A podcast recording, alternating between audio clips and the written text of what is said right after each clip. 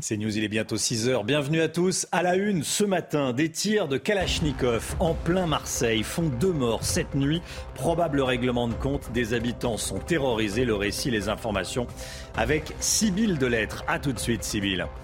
Un score beaucoup plus serré que prévu au Brésil. Jair Bolsonaro n'est qu'à 5 points derrière Lula. Vous les entendrez tous les deux. Le ministre de la Justice, Éric Dupont-Moretti, saura ce matin s'il sera jugé ou non pour prise illégale d'intérêt. La Cour de justice de la République doit se prononcer à 9h. Des lycéennes musulmanes qui font pression sur les responsables d'établissements en portant le voile islamique. Témoignages et enquêtes ce matin dans la matinale. Et puis le taux du livret A n'augmentera pas au 1er novembre prochain. Pourquoi? On verra ça avec Lomique Guillot. A tout de suite, le mic.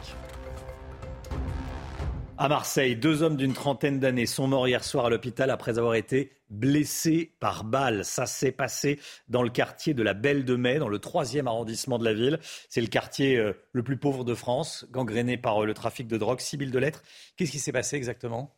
Il était 21h15 hier soir, boulevard euh, Bouès. Deux hommes âgés d'une trentaine d'années circulent à pied quand plusieurs individus en, voiture font feu sur eux. Blessés, les deux victimes ont été euh, immédiatement prises en charge par les marins-pompiers de Marseille. L'un des deux a même été réanimé sur place, mais euh, les deux hommes sont finalement décédés un peu plus tard à l'hôpital. Ce que l'on sait, c'est que c'est du calibre 7,62 qui a été euh, utilisé. C'est un calibre de fusil d'assaut de type euh, Kalachnikov. Et une dernière information, la voiture des tireurs aurait été retrouvée euh, incendiée non loin des lieux des coups de feu. Alors, ce ne sont pas les seuls morts impliqués dans une fusillade ce week-end dans la cité phocéenne. Hein. Non, effectivement, il y a eu un autre euh, décès. Il s'agit d'un homme de 21 ans. Il a été tué alors qu'il marchait avenue Camille Pelletan. C'est aussi dans le 3e arrondissement, à quelques centaines de mètres. Deux individus en scooter sont arrivés à son niveau et ont tiré sur lui à 17 reprises, là aussi avec une Kalachnikov. Le jeune homme a essayé euh, de se réfugier dans un bar en vain. Il est décédé euh, peu de temps après. Il y avait deux personnes qui étaient euh, à proximité en terrasse qui ont été euh, blessés mais sans gravité. La victime était euh, connue des services de police mais pour des petits délits sans gravité, rien à voir avec des faits de cette ampleur. Les deux enquêtes ont été confiées à la police judiciaire. Sybille Delettre, merci beaucoup Sybille. On sera avec Mathieu Vallet à 7h10, policier, commissaire de police Mathieu Vallet, 7h10 dans la matinale CNews. Il y aura bien un second tour pour l'élection présidentielle au Brésil. Cette nuit, les résultats du premier tour sont tombés. L'écart entre les deux candidats, Lula et Bolsonaro, est beaucoup plus serré que prévu. Lula obtient 48,4% des voix, Jair Bolsonaro 43,2%. Chana. Hein. Jair Bolsonaro, qui s'est exprimé tout de suite après, déclare avoir, je cite, vaincu les mensonges des sondages. Écoutez. Je comprends qu'il s'agissait d'un vote pour le changement par le peuple, mais certains changements peuvent être pires. Nous avons déjoué les sondages qui donnaient une victoire 50 à 30 pour Lula. Nous avons déjoué ce mensonge.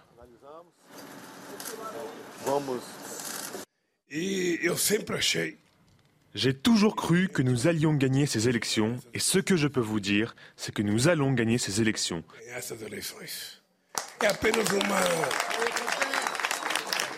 C'est juste un délai supplémentaire pour nous. Voilà, et on sera en direct du Brésil aux alentours de, 6h15. Est-ce que Éric Dupont-Moretti va être jugé pour prise illégale d'intérêt? On aura la réponse à 9h ce matin après la décision de la Cour de justice de la République, Chana. Ce serait une première pour un ministre d'être jugé alors qu'il est toujours en exercice. Mais alors que reproche-t-on exactement au ministre de la Justice? On voit ça avec Sybille Delettre et Noémie Schulz.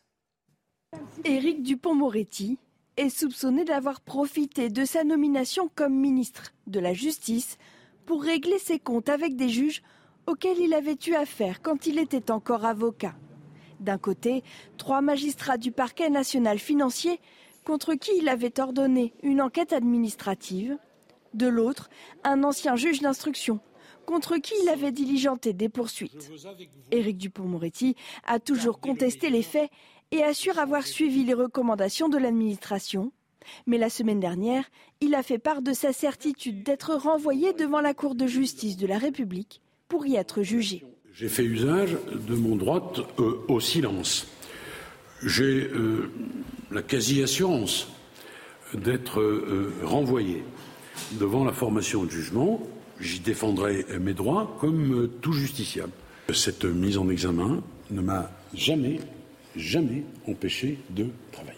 Le ministre l'assure donc, même s'il est renvoyé devant la Cour de justice de la République, il ne quittera pas le ministère de la Justice, à moins bien sûr que le président de la République ou la Première ministre ne lui en fasse la demande. De plus en plus de signalements pour atteinte à la laïcité à l'école. Papendiaï, le ministre de l'Éducation, va publier des données très précises dans les jours qui viennent.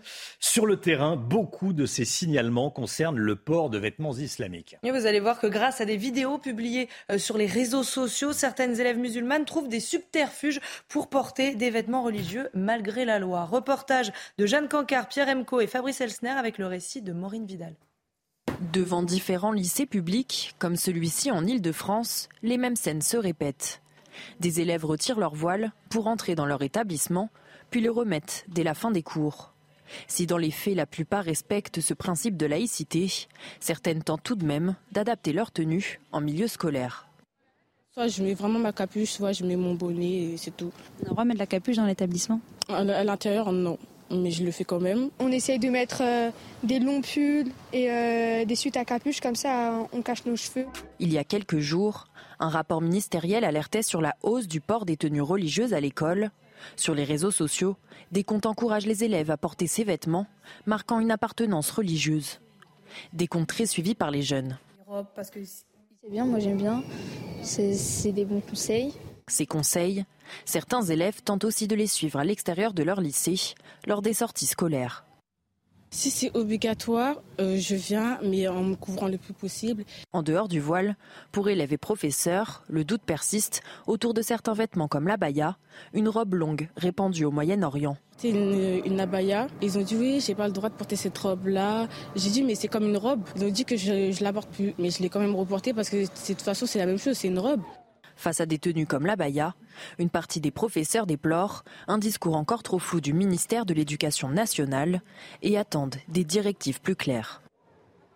En Iran, les manifestations anti-voile islamique se, poursuivent. Hier, un rassemblement était organisé dans une université, l'université de, Sharif à Téhéran. Hein. Et vous le voyez sur ces images, la police iranienne a déployé plusieurs véhicules pour disperser euh, les manifestants. Manifestations également organisées à Paris. Des milliers de personnes ont défilé de la place de la République à la place de la Nation. Et Sandrine Rousseau ne semblait pas être euh, la bienvenue. Elle a été huée. Certains lui reprochent sa sympathie avec les islamo-gauchistes en France. Elle a été accueillie par des slogans tels que Rousseau collabo. Regardez.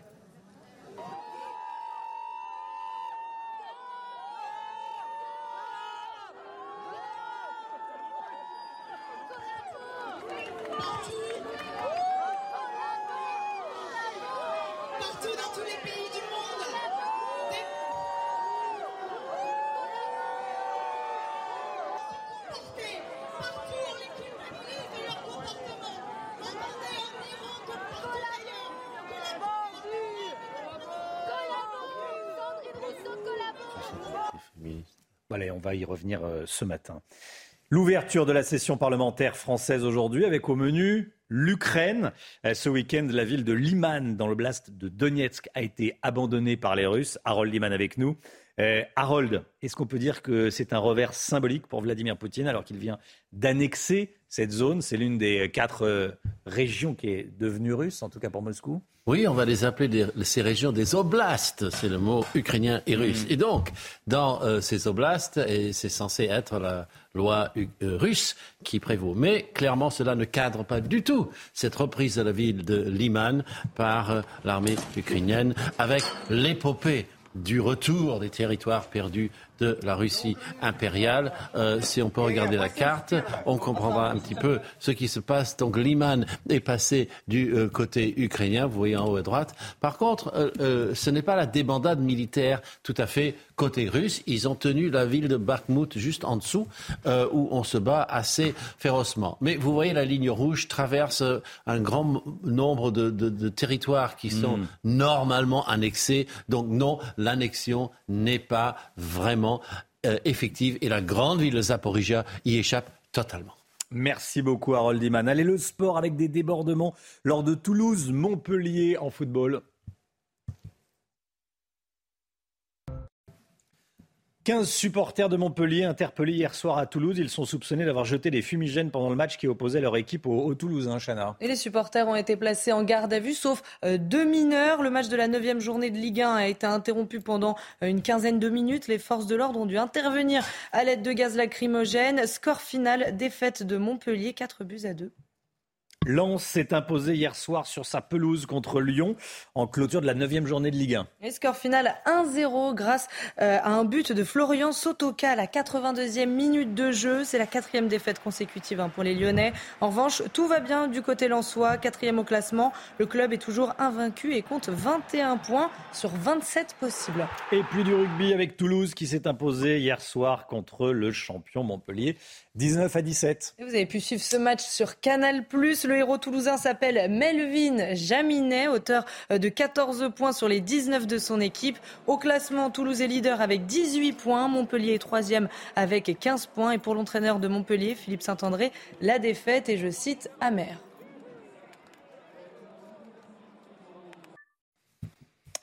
C'est News, il est 6h10. Bon réveil à tous. Merci d'être avec nous dans un instant. On part au Brésil retrouver notre correspondant.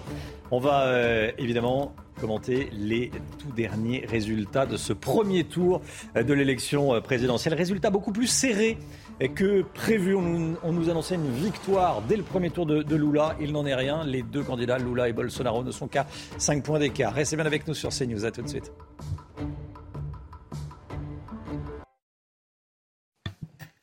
C'est News, il est 6h13. Bienvenue à tous. Merci d'être avec nous. Tout de suite, c'est le point info. Chana Lousteau. Le bilan s'alourdit aux États-Unis après le passage de l'ouragan Yann. 62 personnes sont mortes en Floride et en Caroline du Nord. Yann est l'une des tempêtes les plus puissantes à avoir frappé les États-Unis.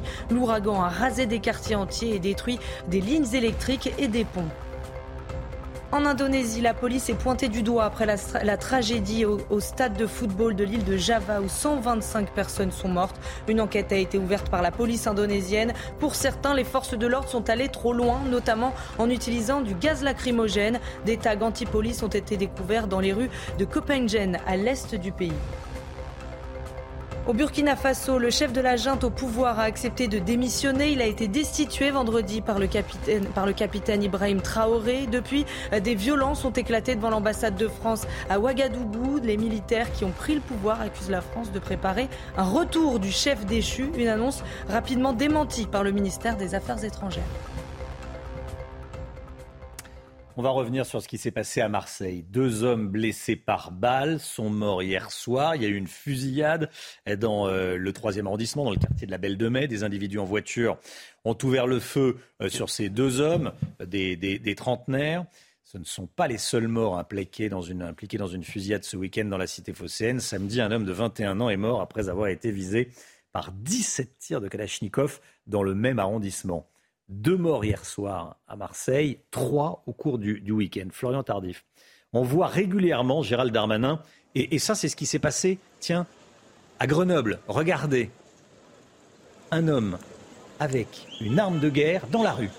Il vient de tirer dans un, dans un bar, il s'échappera ensuite et il sera poursuivi euh, avec ses complices euh, par la police et finira par tirer sur les, sur les policiers. Voilà ce qui s'est passé ce week-end. Un week-end en France, j'allais dire. Euh, Florent Tardif, on voit régulièrement Gérald Darmanin se féliciter des bons chiffres de sa politique antidrogue, sauf que la réalité est tout autre. En attestent euh, ces règlements de compte euh, à Marseille et puis ce qu'on voit à, Grenoble. Oui, ces images qui, parlent d'elles-mêmes. C'est pourtant la priorité depuis son arrivée au sein du, ministère de l'Intérieur, la lutte contre le trafic de drogue. Alors on ne peut reprocher à Gérald Darmanin de, de tenter de se montrer à l'offensive sur ce sujet. Chaque point de deal démantelé et suivi d'une communication du ministre. Il suffit de remonter à ce week-end justement pour obtenir un dernier bilan des bons chiffres du ministère de l'Intérieur depuis janvier 2021. Près de 1000 opérations de pilonnage de points de deal sont menées chaque mois. Ces opérations ont permis de faire baisser le nombre de points de deal de près de 20%, sauf qu'il y a une dichotomie entre ces chiffres donnés par le ministre de l'Intérieur et la réalité sur le terrain. On vient d'en voir quelques exemples, malheureusement, puisque le trafic de stupéfiants du cannabis aux produits de synthèse s'étend dans des villes moyennes jusque-là épargné selon une note confidentielle de la direction centrale de la police judiciaire qui a été euh, révélée euh, ce week-end par euh, nos confrères du journal du dimanche. Gérald Darmanin est en fait confronté à un problème de taille auquel sont confrontés quotidiennement sur le terrain les policiers qui luttent justement contre le trafic de drogue. Un point de deal démantelé est en réalité en France un point de deal déplacé. Le marché s'adapte à la demande locale et sans politique globale offensive, s'attaquant aux vendeurs comme aux consommateurs. Euh, cela existe, mais c'est insuffisant. Les agissements euh, du ministre, vous l'avez compris, Romain va. Florian Tardif, merci beaucoup Florian. On va partir au Brésil. Euh, j'oublie de vous dire 7h10, Mathieu Vallet. Hein. il sera avec nous pour commenter cette actualité. il y aura bien un second tour de l'élection présidentielle au Brésil. Cette nuit, les résultats de la, du premier tour montre que le résultat est beaucoup plus serré que prévu. Jair Bolsonaro obtient 43,2%, Lula 48,4%, 5 points d'écart entre les deux. Philippe Crozer en direct avec nous depuis Rio de Janeiro. Bonjour Philippe Crozer.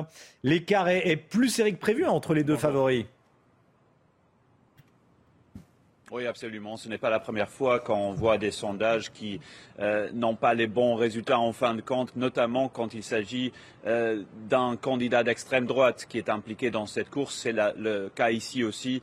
Donc une différence de 5% entre l'ex-président Lula et le président Jair Bolsonaro, alors que les sondages encore hier soir, il y a un peu plus de 24 heures, euh, nous préparaient pour une victoire très nette euh, de Lula da Silva d'environ 14 points, qui aurait pu lui donner même la victoire ce soir même. Il aurait pu devenir président ce soir, mais en fin de compte, on se prépare maintenant ici au Brésil pour peut-être le pire scénario parce qu'on avait peur euh, d'une course très serrée entre les deux favoris, donc le président et l'ex-président Bolsonaro et Lula, et une campagne qui va, va maintenant durer encore quatre semaines jusqu'au second tour. Ce sera le 30 octobre. En fin de compte, il y a eu des surprises euh, pendant ce premier tour de l'élection brésilienne, notamment de l'État de Sao Paulo, où il y a eu beaucoup plus de partisans de du leader d'extrême droite Bolsonaro de ce qu'on avait prévu. C'est une surprise. Il y a beaucoup de nouveaux membres du Congrès, par exemple, au Brésil. Il y a de nouveaux gouverneurs qui font partie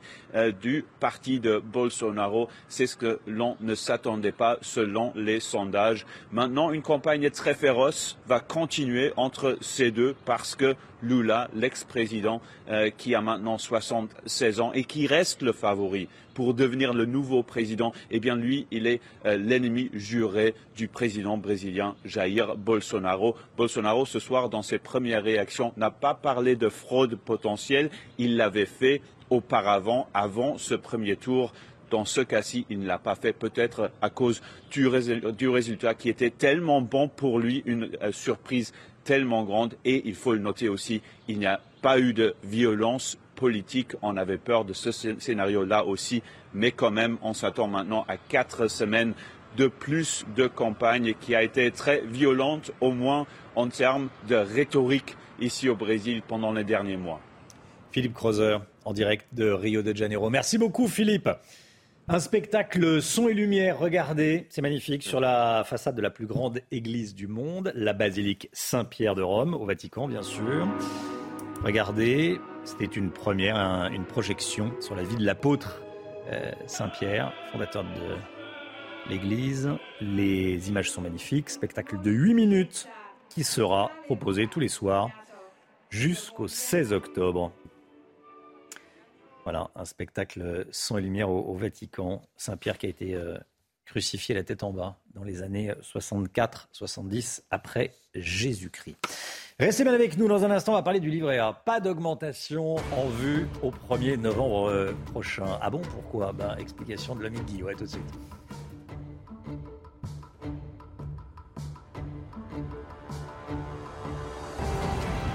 Rendez-vous avec Pascal Pro dans l'heure des pros, du lundi au vendredi de 9h à 10h30.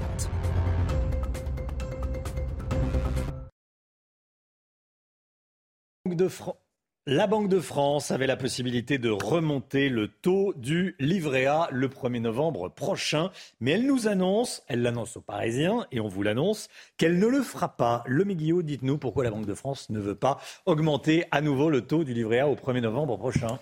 En épargnant, Romain, en ce moment, vous perdez de l'argent. C'est ça le message que veut faire passer la Banque de France aux Français, parce qu'en effet, pour soutenir l'économie en période d'inflation, le gouvernement a besoin que les consommateurs consomment, que l'argent circule et qu'il ne reste pas bien au chaud sous votre, matelas. C'est pourquoi la Banque de France a en effet annoncé euh, hier euh, aux Parisiens que le taux du livret A ne serait pas revu à la hausse en novembre et resterait donc pour l'instant à 2%, soit en dessous de l'inflation qui, on le rappelle, de 5,6% sur un an en septembre. En clair, en laissant votre argent sur un livret A, eh bien, vous perdez chaque mois un peu de pouvoir d'achat. Rappelons euh, que le taux du livret A était habituellement révisé euh, deux fois par an, le 1er février et le 1er août. Mais depuis 2021, la Banque de France a la possibilité de revoir ce taux à mi-parcours en mai et en novembre, en cas notamment d'inflation exceptionnelle.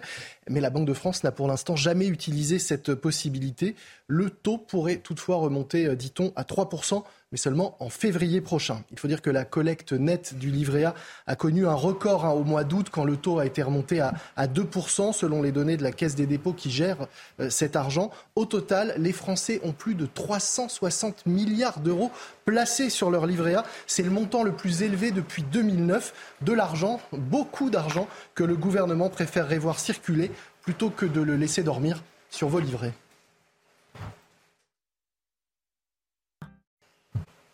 6h26, le temps tout de suite avec Alexandra Blanc. Et Alexandra, vous nous emmenez ce matin en Charente-Maritime. Oui, on prend la direction de Saint-Denis-d'Oléron. Les conditions météo sont restées plutôt agréables hier avec un temps un petit peu plus laiteux, un petit peu plus voilé dans le courant de la journée. Alors aujourd'hui, on va retrouver du soleil, même si ce matin, eh bien, les brouillards sont globalement au rendez-vous avec beaucoup d'humidité dans les basses couches, avec donc cet anticyclone qui est revenu et qui a tendance à plaquer les nuages au sol. C'est souvent le cas, notamment en automne ou encore en hiver, avec l'anticyclone qui donne beaucoup, beaucoup de brouillard euh, le matin. Alors ce matin, un temps très brûlant au nord de la Loire. On retrouve également quelques bancs de brouillard sur le Pays Basque ou encore en remontant vers la Gironde. On retrouve en revanche un temps très lumineux sur les Pyrénées, le golfe du Lion ou encore en allant vers les Alpes. En remontant également euh, vers le nord-est, on retrouve quelques belles éclaircies. Dans le courant de la journée, petit à petit, les brouillards vont se dissiper. On va retrouver donc une très belle journée, un temps sec et ensoleillé quasiment partout. Alors petit bémol entre la pointe bretonne et les régions centrales où là, le temps pourrait rester un petit peu plus nuageux avec quelques nuages qui auront tendance à s'accrocher. À noter également le vent qui va faiblir en basse vallée du Rhône, un petit peu moins de Mistral dans le courant de l'après-midi. Les températures, températures plutôt douces ce matin, grâce à qui? Eh bien, grâce au brouillard, grâce aux nuages, 12 à Paris, 12 degrés également à Toulouse ou encore 16 degrés à Marseille. Et dans l'après-midi, eh bien, les températures remontent, température presque estivale dans le sud. Regardez, 28 degrés pour Perpignan, 27 degrés à Montpellier, 25 degrés à Marseille. Température donc toujours estivale dans le sud. Ça remonte également sur le nord avec 22 degrés à La Rochelle ou encore 19 degrés à Paris. La suite du programme, une très belle semaine en perspective. Ça n'a rien à voir avec ce qu'on a connu la semaine dernière. Au programme du beau temps au nord comme au sud. Et puis mercredi, petit pic de douceur avec 24 degrés attendus à Paris et 29 degrés attendus du côté de Bordeaux. Ces températures donc qui vont rester vraiment très très douces pour la saison. Une très belle semaine en perspective du soleil et de la douceur. C'est News, il est 6h29. Bienvenue à tous. Merci d'être avec nous à la une ce matin. Un vieil homme de 92 ans attaqué par une toxicomane. Ça s'est passé dans le nord de Paris. Agression écœurante s'il en est. Le fils de la victime témoigne ce matin. Un individu armé d'une Kalachnikov en pleine rue, à Grenoble. L'homme a tiré dans un bar avant de fuir avec ses complices et de viser la police. On vous raconte ce qui s'est passé. Sandrine Rousseau se fait huer et traiter de collabo, je cite, à une manifestation de défense des femmes iraniennes qui n'en peuvent plus du port obligatoire du voile islamique. L'élu écologiste pète-elle ses déclarations sur le voile islamique en France L'édito de Florian Tardif à 6h50. Et puis de plus en plus de salariés abandonnent leur poste pour obtenir des indemnités chômage. Le gouvernement propose que l'abandon de poste ne donne plus droit à l'assurance chômage. C'est un vrai phénomène. Lomic Guillot est avec nous. A tout de suite, Lomic. Est-ce qu'on se dirige vers une génération 100% numérique? C'est ce que craignent les organisateurs de la semaine de l'écriture qui débute aujourd'hui en France. De moins en moins de jeunes utilisent les bons vieux stylos et papier. Reportage dans ce journal.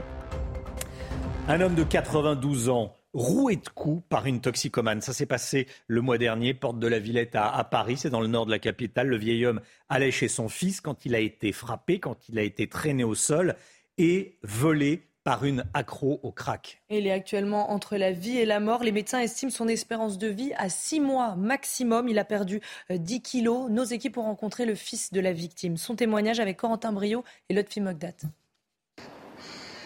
C'était le 9 septembre dernier, porte de la Villette à Paris. Jean-Baptiste, un homme de 92 ans, est agressé par une toxicomane en se rendant au domicile de son fils. Mon père s'engage dans le hall, il s'apprête à monter les escaliers qui mènent à mon appartement et au moment où il commence à monter, euh, il reçoit un gros coup de, matraque euh, sur la tête. on suppose que c'est une matraque souple, avec un plomb à l'intérieur. Il ne peut pas crier, mais malgré tout, il se retourne et il commence à se battre avec euh, l'individu. Jean-Baptiste se rend alors compte que son agresseur est une femme et arrête de se battre. Il est poussé vers le sol, roué de coups, et se fait voler son portefeuille. Retrouvé par le gardien de l'immeuble inanimé, il est hospitalisé entre la vie et la mort. Son fils, désormais dans l'attente, est très inquiet. Les médecins ont une, euh, une espérance de vie pour lui de maximum de six mois après ce choc. Euh, moi, j'espère un peu plus parce que parce qu'il euh, il avait encore la possibilité de mener une vie, euh, je ne sais pas, un an, deux ans, peut-être plus. Mais franchement, je suis terriblement peiné. Une plainte a été déposée le 12 septembre dernier et la toxicomane, elle, interpellée quelques jours plus tard, à proximité d'un camp de consommateurs de crack. Voilà, écœurant, hein, je crois que c'est le, le mot. À Marseille, deux hommes blessés par balle sont morts hier soir à l'hôpital. Des individus en voiture avaient ouvert le feu euh, sur les deux victimes, deux trentenaires, dans le quartier de la, Belle de Mai dans le troisième arrondissement de, Marseille. La voiture des tireurs aurait été retrouvée incendiée, selon une information de nos confrères de la Provence.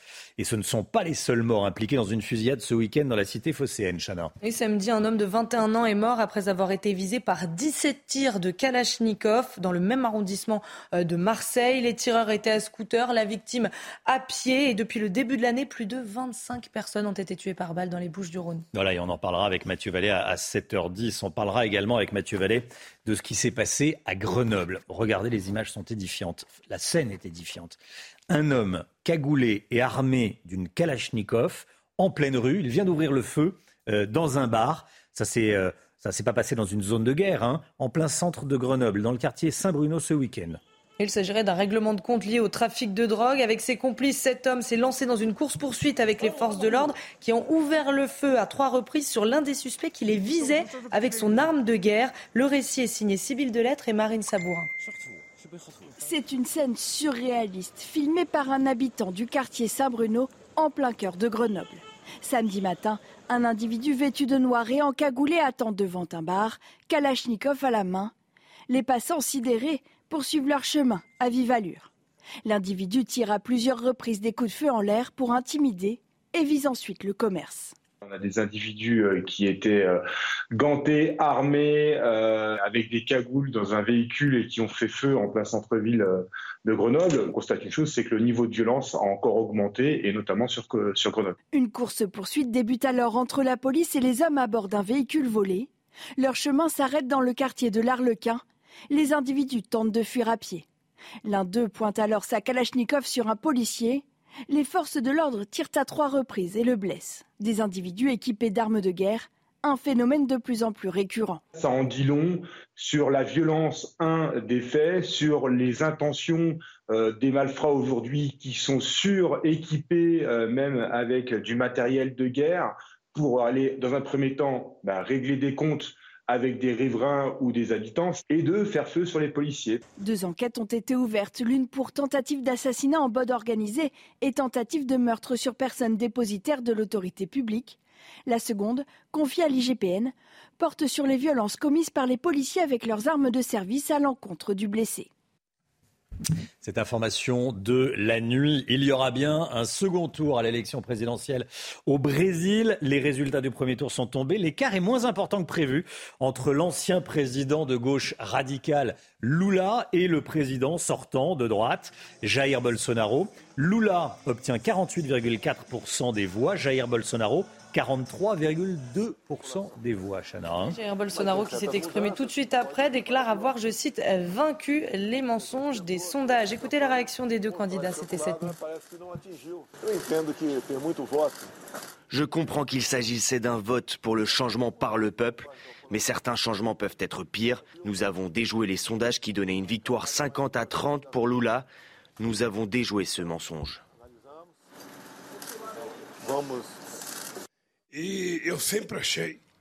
J'ai toujours cru que nous allions gagner ces élections et ce que je peux vous dire, c'est que nous allons gagner ces élections.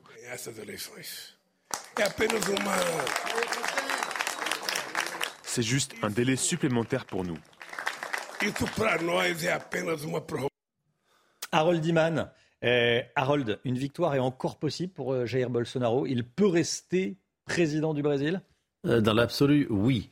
Euh, qu'est-ce qui a un peu surpris tout le monde C'est que les sondages donnaient cet immense écart. Mais euh, cela s'explique peut-être. Car Jair Bolsonaro avait mis en garde ses propres euh, supporters contre les tricheries des sondages. Et donc, les gens n'ont pas, souvent, n'ont pas répondu aux sondeurs qui téléphonaient. Et donc ça a accru la part de Lula et ça a peut-être été la raison, c'est ce qu'on dit au Brésil ce matin, de cette, euh, cette surprise dans les euh, pronostics. Aussi, euh, Jair Bolsonaro s'en prend souvent à la presse. Il a réitéré, la presse est l'ennemi à abattre, sauf quelques journaux qu'il aime bien. Donc il y a cette espèce d'ambiance, mm. et, et sinon, eh bien, il va essayer de bénéficier des reports des autres petits candidats qui étaient en lice. Lui, les droites nationalistes, il y a des droites libérales aussi, il peut aller chercher de ce côté. Merci beaucoup, Harold Iman. Un adjoint au maire au Murau c'est une commune des Yvelines, victime de racisme anti-blanc et d'homophobie. Il jette l'éponge. Euh, ça s'est euh, passé dans cette ville de, l'ouest de, Paris. Il s'appelle Boris Venon. Il a décidé de démissionner. Hein. Oui, il a été la cible d'insultes et de menaces depuis de nombreux mois. Au total, il a subi 11 agressions en deux ans. Le récit de Viviane Hervier. À 38 ans, Boris Venon semblait avoir un bel avenir au Murau. Ce jeune adjoint était l'un des favoris pour succéder au maire actuel en 2026. L'annonce mercredi de sa démission devant le conseil municipal a donc fait l'effet d'une petite bombe. Le blanc quitte ma ville, on est chez nous ici. C'est ce que je me suis entendu dire avant qu'on ne me poursuive jusque devant mon domicile pour me menacer de mort ensuite. Oui, les citoyens d'origine européenne peuvent faire l'objet de racisme. Maurice Venon va plus loin puisqu'il a décidé de quitter cette ville de la banlieue ouest parisienne une ville où s'était rendu le chef de l'État en octobre 2020. Emmanuel Macron a fait son discours sur la loi séparatisme au Muro et que ça devait être le lieu de symbole de grande réconciliation de ce qu'avait dit Gérard Collomb. Aujourd'hui, nous vivons côte à côte et bientôt nous vivons face à face et visiblement, l'élu socialiste est en train de montrer que nous sommes de plus en plus en train de vivre face à face. Il y a un deuxième élément que je vois très important, c'est que pendant très longtemps, on avait dit que le racisme concernait principalement le racisme anti-asiatique, le racisme anti-noir, le racisme anti-arabe et on a caché sous le tapis le racisme anti-blanc qui est de plus en plus important. Le maire des Mureaux a apporté son soutien à son adjoint, tout en regrettant que sa ville soit ainsi stigmatisée. Pour lui, les dérives d'une minorité ne peuvent faire oublier tout le travail mené depuis des années pour favoriser le vivre ensemble. Voilà, et on sera dans un instant avec Jacqueline Eustache-Brignot, qui est sénatrice Les Républicains du, du Val d'Oise. Elle va réagir à, à, cette information. Il y a une explosion d'abandon de poste réalisée par des salariés qui souhaitent obtenir des indemnités chômage. Dans le projet de réforme de l'assurance chômage, le gouvernement reprend une idée des républicains et propose que l'abandon de poste ne donne plus droit à l'assurance chômage. Lomi Guillot, c'est un vrai phénomène? Il n'y a pas de statistiques hein, officielles sur le phénomène, mais tous les dirigeants s'accordent à dire euh, qu'il est de plus en plus fréquent. Il suit d'ailleurs finalement la tendance de la démission qui, elle, progresse euh, considérablement. Hein. Ces derniers mois, on atteint au niveau euh, trimestriel des records de démissions en France. Vous voyez, 520 000 démissions par trimestre, c'est 100 000 de plus à peu près qu'un an auparavant. Et les abandons de poste, c'est la même chose. Mais il y a une grosse différence, c'est que la démission, quand on démissionne, on n'a pas le droit à l'assurance chômage ensuite, alors qu'un abandon de poste, c'est pas en réalité défini par la et c'est considéré comme une faute par l'employeur. Si on ne se présente plus à son travail, c'est une faute, on est licencié pour faute et là, on a le droit aux indemnités chômage. C'est ça que veulent changer les entreprises, soutenues par les députés LR et le gouvernement.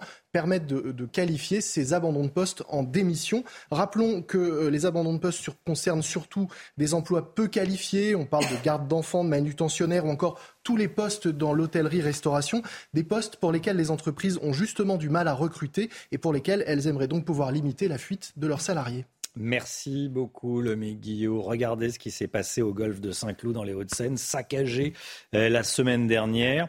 Pelouse arrachée, taguée, retournée, une action revendiquée par un collectif d'écologistes radicaux, euh, les sangliers syndicalisés. Ils dénoncent le communautarisme de la classe bourgeoise, je cite, qui s'amuse tranquillement tout en détruisant notre environnement. C'est violent. Euh, ils ont totalement détruit, saccagé, vandalisé 7 des 18 greens euh, ont été dégradés. La semaine de l'écriture débute ce matin dans toute la France. Bon, euh, les organisateurs craignent une génération 100% numérique. Fini le papier et les crayons. Hein. Eh oui, exactement, Romain. Avec les nouveaux outils numériques, le stylo et le papier sont de moins en moins euh, utilisés. Certains professeurs remarquent que la situation s'est dégradée dans les écoles françaises. Thibaut, Thibaut Marcheteau. Est-ce que ce geste est voué à disparaître Alors que le numérique prend une place toujours plus importante dans nos vies, les Français délaissent de plus en plus le stylo et la feuille blanche. Pour ce professeur qui enseigne depuis une quinzaine d'années, la situation se dégrade. Je vois d'ailleurs de moins en moins d'élèves écrire au stylo plume.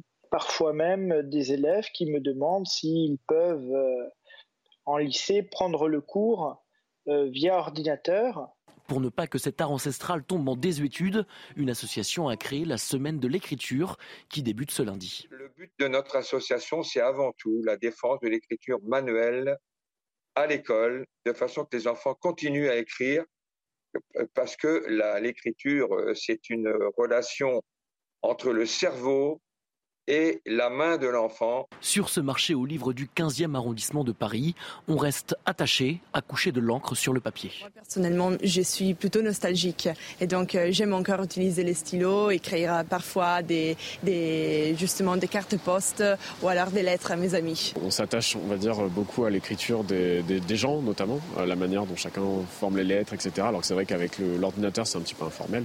Meilleure mémorisation, lecture simplifiée, les bienfaits de l'écriture cursive sont nombreux, alors à vos stylos. Bon, nous, on est tous à l'ancienne hein, autour de la table. Stylo, papier. voilà, on écrit. On écrit, euh, effectivement. Bon, euh, je ne sais pas si c'est euh, très grave. Oui, si, vaut mieux savoir écrire. Pour un journaliste, quand même. oui, non, mais on peut, on peut écrire en tapant sur son ordinateur. Ah, on écrit très bien aussi. Bon. Il y a de très bons livres qui sont écrits comme ça. Très bons livres qui sont écrits comme ça. Allez, des débordements lors de Toulouse-Montpellier en football. C'était hier soir, on vous montre les images.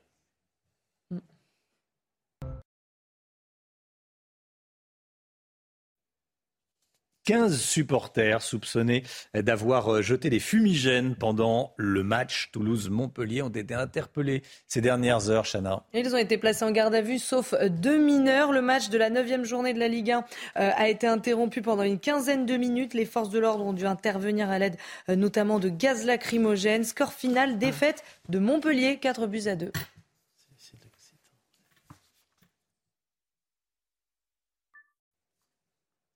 C'est News, il est 7h moins le quart. Merci d'être avec nous. Bon réveil à tous. Bon courage si vous partez travailler. Dans un instant, on sera en direct avec Jacqueline Eustache-Brignot. On euh, va parler et je vais lui poser des questions, savoir ce qu'elle pense de ce qui s'est passé au Muro. Un élu euh, des Mureaux, on vient, on vient de le voir, hein, qui a été victime de racisme anti-blanc et d'insultes homophobes. Euh, qu'en pense Jacqueline Eustache-Brignot, sénatrice Les Républicains du, du Val d'Oise? On verra ça dans un instant. À tout de suite.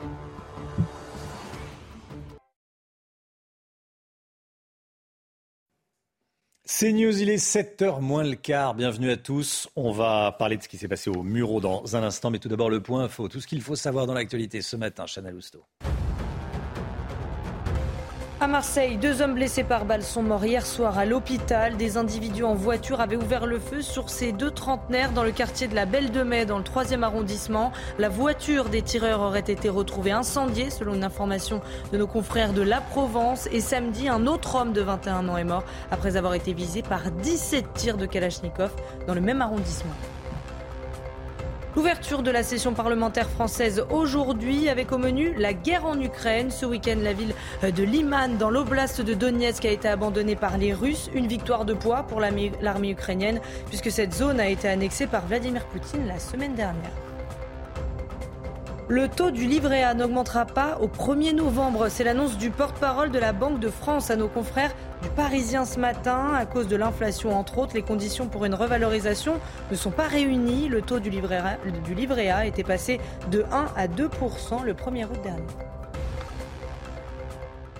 On est en direct avec Jacqueline Eustache-Brignot, sénatrice Les Républicains du Val d'Oise. Bonjour Madame la sénatrice, merci d'être avec nous euh, ce matin. Un élu PS en l'occurrence qui jette l'éponge au conseil municipal des Mureaux, on l'a vu il y a quelques instants. Il est victime de racisme anti-blanc. On lui a dit, euh, toi le blanc, quitte ma ville, on est chez nous ici. Bon, euh, c'est d'une extrême violence. Oui, c'est extrêmement violent. Moi, j'ai écouté les propos qu'il a évidemment posés lors du conseil municipal des Mureaux. C'est extrêmement violent, mais ça dit euh, beaucoup de ce que nous vivons dans certains quartiers, dans certaines villes. Voilà, c'est-à-dire, tu n'es pas chez toi, dégage. Et c'est monstrueux. Alors, d'abord, je voudrais dire une chose. J'apporte mon soutien à cet élu. Je suis assez content de voir qu'un élu socialiste euh, prenne la parole pour dire ce genre de choses parce que c'est rare. Les élus socialistes ont beaucoup été dans le déni sur ce qui se passe dans certains quartiers de certaines de nos villes. Et je pense qu'il a eu beaucoup de courage de faire cela. Mais ce qu'il dit est une réalité. Je veux dire, l'homophobie euh, dans certains quartiers est quelque chose qu'on a pointé, qu'on a vu d'ailleurs. Les faits divers, malheureusement, le prouvent. Il y a combien de personnes ont été euh, attaquées, violentées Il a été également, là c'est une attaque raciste, euh, il a effectivement été euh, insulté, lui et son compagnon, dans, dans la rue, oui. Bien sûr. Donc, je veux dire, vivre, vivre comme ça dans sa ville avec des menaces permanentes, c'est insupportable. Mais tout ça, tout ça existe depuis euh, des années dans certains quartiers. Vous savez, être homosexuel dans certains quartiers, ça vous oblige à quitter, à vivre ailleurs. c'est une réalité.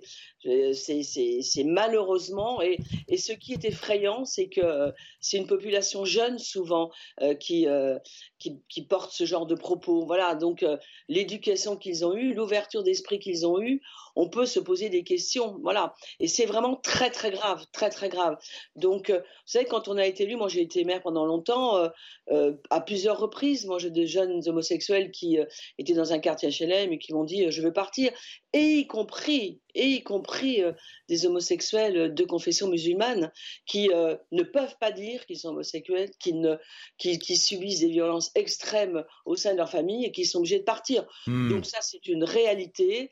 Euh, le racisme anti-blanc, c'est quelque chose qui s'installe aussi. Et je pense que nous devons lutter contre cela.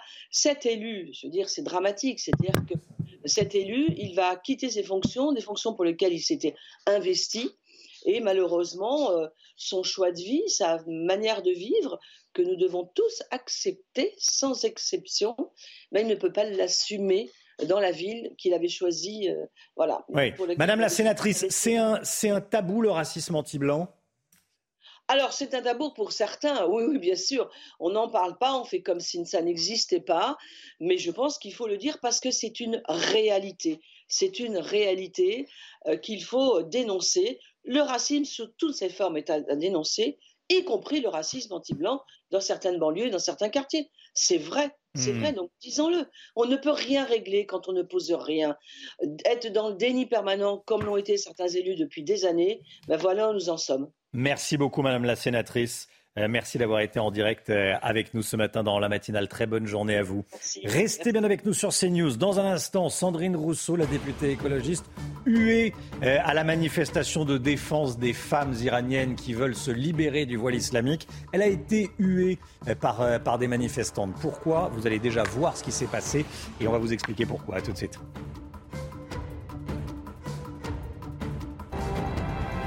Rendez-vous avec Jean-Marc Morandini dans Morandini Live du lundi au vendredi de 10h30 à midi. 6h56, la politique. Regardez ce qui s'est passé hier lors de la manifestation parisienne de soutien aux Iraniennes euh, qui n'en peuvent plus du, port obligatoire du, du, voile islamique en Iran. La députée écologiste Sandrine Rousseau s'est fait copieusement huer par la foule. Regardez.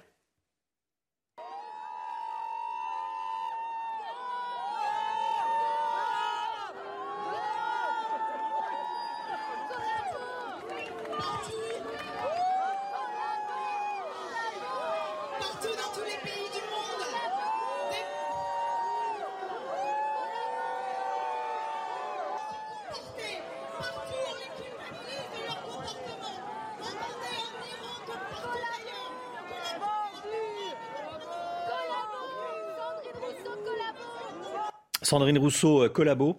Euh, Florian Tardif, Sandrine Rousseau paie ses positions favorables au voile islamique en France. Oui, tout à fait. Sandrine Rousseau est féministe jusqu'à un certain point, car lorsque l'on évoque la question du port du voile en France, la députée écologiste peine à dessiner un positionnement clair. Écoutez la position justement de la députée durant la campagne de la primaire écologiste de 2021, dont elle était euh, candidate. Entretien sur Europe 1 accordé à Sonia Mabrouk. Le voile la burqa sont des vêtements sexistes. J'ai pas de problème avec ça. Ce sont des vêtements qui s'adressent pas, uniquement aux femmes. Ce sont des vêtements sexistes. Par contre, jamais une émancipation n'est obtenue par l'interdiction d'un vêtement.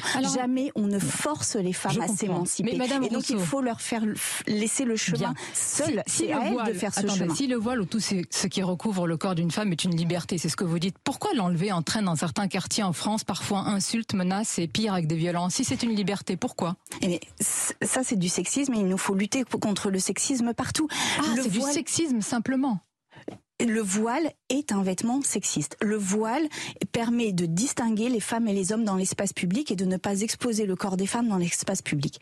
Mais mais l'émancipation, la liberté des femmes ne s'impose pas et ne s'obtient pas par l'interdiction d'un vêtement, ni d'un crop top, ni d'un crop top dans les lycées, ni d'un... L'erreur de Sandrine, de Sandrine Rousseau est ici, ni voile top, la confusion entre le religieux et le non religieux. C'est cette confusion entretenue, alimentée même par les propos des uns et des autres à gauche, qui a conduit certaines femmes présentes dans cette manifestation à huer hier Sandrine Rousseau, qui se présente comme féministe. L'une de ces manifestantes a justifié cela en expliquant que la députée de gauche ne dit jamais que des femmes en France sont opprimées, violentées, ce sont ces mots, car elle désire enlever leur voile. Ce manque de positionnement clair à gauche sur cette question ne date pas d'hier. Déjà en 89, l'affaire des foulards de Creil, cette exclusion de trois collégiennes refusant d'enlever leur voile en classe avait divisé profondément à gauche. Depuis, le fossé s'est creusé, Romain, une partie de la gauche en opposant laïcité et islamophobie par électoralisme, puisque c'est de cela qu'il s'agit, c'est perdu, et c'est cela qui a été dénoncé hier par ces femmes qui ont eu, donc Sandrine Rousseau. Florian Tardif, merci Florian. L'instant musique tout de suite. L'instant musique, ce matin on écoute le dernier titre d'Angèle, Amour, haine et danger.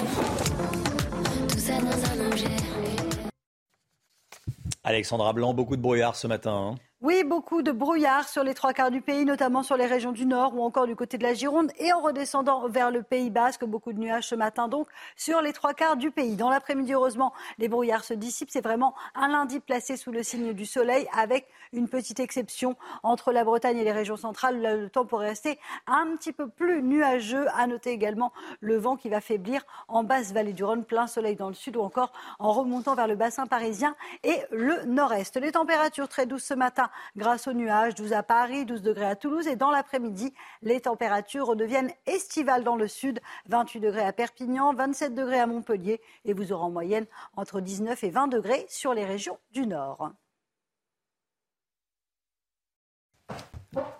C'est News, bienvenue à tous. Merci d'être avec nous à la une ce matin des tirs de Kalachnikov en plein Marseille. Font deux morts cette nuit, probable règlement de compte. Des habitants sont terrorisés. Le récit de Sibylle de Lettres. Un score plus serré que prévu au Brésil. Jair Bolsonaro n'est qu'à 5 points derrière Lula. Vous les entendrez tous les deux. Des lycéennes musulmanes qui font pression sur les responsables d'établissements en portant le voile islamique. Témoignage et enquête ce matin dans la matinale. Le taux du livret A n'augmentera pas au 1er novembre. Pourquoi? On verra ça avec vous, le Guillot. Est-ce que vous avez des pneumatiques hiver chez vous? Dans moins d'un mois, votre voiture devra en être équipée si vous voulez rouler dans certains départements. Qui est concerné? Réponse avec Pierre Chasseret avant 7h30. À Marseille, deux hommes d'une trentaine d'années sont morts hier soir à l'hôpital après avoir été blessés par balle. Ça s'est passé dans le quartier de la Belle de Mai, dans le troisième arrondissement de, Marseille. C'est le quartier, euh, c'est un quartier très pauvre qui est gangréné par le trafic de drogue. Sibylle Delettre, tir de Kalachnikov dans Marseille, après ce qui s'est passé à Grenoble. On va en parler également ce matin. Que s'est-il passé exactement hier soir à Marseille? Il était 21h15 hier soir, boulevard Bouès. Deux hommes âgés d'une trentaine d'années circulent à pied quand plusieurs individus en voiture font feu sur eux. Blessés, les deux victimes ont été immédiatement prises en charge par les marins-pompiers de Marseille. L'un des deux a été réanimé sur place, mais les deux hommes sont finalement euh, décédés un peu plus tard à l'hôpital. Le calibre utilisé serait du 7,62. C'est le calibre des fusils d'assaut de type Kalachnikov. Et la voiture des tireurs aurait été retrouvée incendiée non loin des lieux des coups de feu, selon nos confrères de la Provence ce ne sont pas les seuls morts impliqués dans une fusillade ce week-end dans la cité phocéenne. Hein. Et non, effectivement, samedi soir déjà, un jeune homme de 21 ans a été tué par balle. Il a été tué alors qu'il marchait avenue Camille Pelletan, toujours dans ce même quartier du 3e arrondissement. Deux individus en scooter sont arrivés à son niveau et lui ont tiré dessus à 17 reprises, là aussi avec une Kalachnikov. Il est décédé peu de temps après. Deux personnes qui se trouvaient euh, à proximité en terrasse ont aussi été euh, mais sans gravité. Euh, cette victime était connue des services de police, mais uniquement pour des petits délits. Rien à voir donc avec euh, des faits de cette ampleur. Euh, les deux enquêtes ont été confiées à la police judiciaire. Merci beaucoup, Sybille Delettre. Et on sera avec Mathieu Vallet dans un instant à 7h10. Soyez là si vous le pouvez. Dans un instant, Mathieu Vallet, commissaire de police. Il y aura bien un second tour à la présidentielle au, Brésil. Cette nuit, les résultats du premier tour sont tombés. L'écart est bien moins important que prévu, hein, Chana. Et Lula obtient 48,4% des voix. Jair Bolsonaro, 43,2%. Jair Bolsonaro, qui s'est exprimé tout de suite après, déclare avoir, je cite, vaincu les mensonges des sondages. Écoutez la réaction des deux candidats. C'était cette. Je comprends qu'il s'agissait d'un vote pour le changement par le peuple, mais certains changements peuvent être pires. Nous avons déjoué les sondages qui donnaient une victoire 50 à 30 pour Lula. Nous avons déjoué ce mensonge.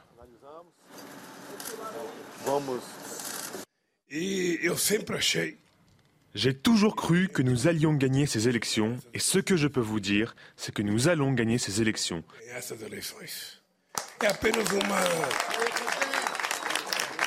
C'est juste un délai supplémentaire pour nous. De plus en plus de signalements pour atteinte à la laïcité à l'école. Papendiaï, le ministre de l'Éducation nationale, va publier des données très précises dans les jours qui viennent. Sur le terrain, beaucoup de ces signalements euh, concernent le port de vêtements islamiques, Chana. Vous allez voir que grâce à des vidéos publiées sur les réseaux sociaux, certaines élèves musulmanes trouvent des subterfuges pour porter euh, des vêtements religieux et ce, malgré la loi. Reportage de Jeanne Cancard, Pierre Emco et Fabrice Elsner avec le récit de Maureen Vidal. Devant différents lycées publics, comme celui-ci en Île-de-France, les mêmes scènes se répètent. Des élèves retirent leur voile pour entrer dans leur établissement, puis le remettent dès la fin des cours. Si dans les faits la plupart respectent ce principe de laïcité, certaines tentent tout de même d'adapter leur tenue en milieu scolaire. Soit je mets vraiment ma capuche, soit je mets mon bonnet et c'est tout. On remet la capuche dans l'établissement? À l'intérieur, non mais je le fais quand même. On essaye de mettre euh, des longs pulls et euh, des suites à capuche, comme ça on cache nos cheveux. Il y a quelques jours, un rapport ministériel alertait sur la hausse du port des tenues religieuses à l'école. Sur les réseaux sociaux, des comptes encouragent les élèves à porter ces vêtements, marquant une appartenance religieuse. Des comptes très suivis par les jeunes. C'est bien, moi j'aime bien. C'est des bons conseils. Ces conseils, certains élèves tentent aussi de les suivre à l'extérieur de leur lycée lors des sorties scolaires. Si c'est obligatoire, euh, je viens, mais en me couvrant le plus possible. En dehors du voile, pour élèves et professeurs, le doute persiste autour de certains vêtements comme l'abaya, une robe longue répandue au Moyen-Orient. C'est une, une, abaya. Ils ont dit oui, j'ai pas le droit de porter cette robe-là. J'ai dit mais c'est comme une robe. Ils ont dit que je, je la porte plus, mais je l'ai quand même reportée parce que de toute façon c'est la même chose, c'est une robe. Face à des tenues comme l'abaya, une partie des professeurs déplorent un discours encore trop flou du ministère de l'Éducation nationale et attendent des directives plus claires. Allez, le sport tout de suite avec des débordements lors de Toulouse-Montpellier en foot hier soir. On vous montre les images. 15 supporters interpellés hier soir à Toulouse. Ils sont soupçonnés d'avoir jeté des fumigènes pendant le match qui opposait leur équipe aux Toulousains. Ils ont été placés en garde à vue, sauf euh, deux mineurs. Le match de la 9 journée de Ligue 1 a été interrompu euh, pendant une quinzaine de minutes. Les forces de l'ordre ont dû intervenir, notamment à l'aide de gaz lacrymogène. Score final, défaite de Montpellier, 4 buts à 2. Et puis Lens s'est imposé hier soir sur la pelouse contre Lyon en clôture de la 9 journée de Ligue 1. Score final 1-0 grâce à un but de Florian Sotoka à la 82e minute de jeu. C'est la quatrième défaite euh, consécutive pour les Lyonnais. En revanche, tout va bien du côté lensois, quatrième au classement. Le club est toujours invaincu et compte 21 points sur 27 possibles. Et puis du rugby avec Toulouse qui s'est imposé hier soir contre le champion Montpellier 19 à 17. Vous avez pu suivre ce match sur Canal+. Le héros toulousain s'appelle Melvin Jaminet, auteur de 14 points sur les 19 de son équipe. Au classement, euh, Toulouse est leader avec 18 points. Montpellier est troisième avec 15 points. Et pour l'entraîneur de Montpellier, Philippe Saint-André, la défaite est une défaite amère. C'est News, il est 7h08. Restez bien avec nous. Dans un instant, on sera avec euh, Mathieu Vallée. Bonjour Mathieu Vallée. Bonjour Madame. Euh, commissaire de police, porte-parole du syndicat indépendant des commissaires de police. On va revenir sur ce qui s'est passé hier soir à Marseille, sur ce qui s'est passé ce week-end à Marseille et sur ce qui s'est passé à Grenoble. Un homme qui porte une Kalachnikov qui a été euh, vu dans la rue, venait de, tirer dans un bar. On va vous montrer les, images qui sont inquiétantes. inquiétantes. Euh, ils ont fini par euh, viser les, policiers. Restez bien avec nous tout de suite. Bienvenue à tous, merci d'être avec nous. Mathieu Vallet est euh, sur ce plateau, commissaire de police, porte-parole du syndicat indépendant des commissaires de police. Mathieu Vallet, merci d'être là. parce que ce qui s'est passé ce week-end est extrêmement inquiétant. déjà hier soir à Marseille, des hommes ont tiré à la Kalachnikov, bilan deux morts. Trois morts au total euh, dans la ville. Euh, ça, c'est juste Marseille hier soir. Bon, il y avait déjà eu un, mort la veille. Ça fait trois morts à Marseille. À Grenoble, on va le voir sur les images. Cette scène à laquelle on a du mal à croire, un homme avec une Galachnikov dans la rue. Il vient de tirer dans, un bar. Il s'enfuira, sera poursuivi par euh, la police, qui finira par se faire viser par cet homme et la, police devra tirer. Là, c'est plus du, de, la, de la voyoucratie. C'est quoi Ce sont des scènes de guerre en, plein centre-ville. Scène de guerre en centre-ville à Grenoble, scène de guerre en centre-ville à Marseille. Ouais, si vous voulez, la France n'est plus plongée dans la violence, elle est plus plongée dans l'ensauvagement, elle est plongée dans des actes de guerre. On a non plus des voyous hmm. du quotidien, mais des criminels qui sont gantés, qui sont cagoulés, qui sont munis d'armes de guerre que sont les Kalachnikov et qui en fait transforment nos rues, nos quartiers, nos halls d'immeubles, vous l'avez dit avec Marseille ce week-end, trois morts, en véritable rafale à faire couler du sang. Et ça va continuer. Je suis désolé d'être pessimiste, mais c'est la réalité. Comme la justice ne leur met pas le compte, comme le compte n'y est pas, eux nous mettent le compte, que ça soit ces gens qui terrorisent, qui sont terrorisés dans les quartiers, et non plus simplement dans les grandes villes, mais aussi vous prenez Cavaillon, vous prenez Dijon, vous prenez toutes ces villes comme Nantes aussi qui étaient épargnées il y a quelques années, qui aujourd'hui sont en fait des mini-Marseille en puissance. Donc les policiers aujourd'hui font ce qu'ils peuvent, ils risquent leur vie de plus en plus, et on voit bien qu'aujourd'hui ces voyous, au-delà des guerres des territoires, des guerres de trafic de stupéfiants pour qui la vie ne représente plus rien, font aussi une guerre contre les policiers. En voiture, on n'a plus des refus d'obtempérer, on a des voyous qui deviennent des criminels qui veulent tuer pour, pour faucher en fauchant des policiers. Aujourd'hui, vous avez plus simplement des dealers en bas des tours, en bas des blocs et dans les halls d'immeubles. Vous avez des dealers qui rafalent, qui tirent, qui font couler du sang, y compris sur les plus jeunes euh, guetteurs qu'on appelle des choufs à l'âge de 13, 14, 15 ans, en faisant d'eux des gilets par balles. Donc vous voyez bien qu'on n'est plus dans l'ensauvagement, on est sur des scènes de guerre commises par des criminels de guerre avec des armes de guerre total mépris de la vie, euh, bon, de la vie humaine. Euh, qui sont ceux qui font ça? Trafiquants de drogue uniquement. Mais avant, on avait des voyous très bien connus dans le sens où c'était des euh, gangs et des mafias qui étaient dans le grand banditisme et uniquement avec des règles du grand banditisme. Aujourd'hui, on a des voyous du quotidien qui basculent en fait dans ce que j'appelle la grande criminalité low cost. Ils n'ont pas de code d'éthique, ils n'ont pas de code d'honneur, ils n'ont pas de foi ni de règles. La seule règle, le seul principe qui prévaut, c'est faire de l'argent sale à tout prix. Leur espérance de vie s'arrête au nombre de billets euh, sales qui vont pouvoir sortir à la force des coups de feu, des kalachnikovs et du sang qui vont pouvoir faire couler. Puis d'une certaine manière, Romain des armes, comme la justice ne leur met pas le compte, la première arme de ces voyous, de ces criminels, c'est l'impunité dont ils bénéficient, dont ils jouissent. Et je vais aller plus loin. Comme pour eux, les policiers ne sont plus, ne n'ont jamais été les garants, les protecteurs de la, République française, de la France.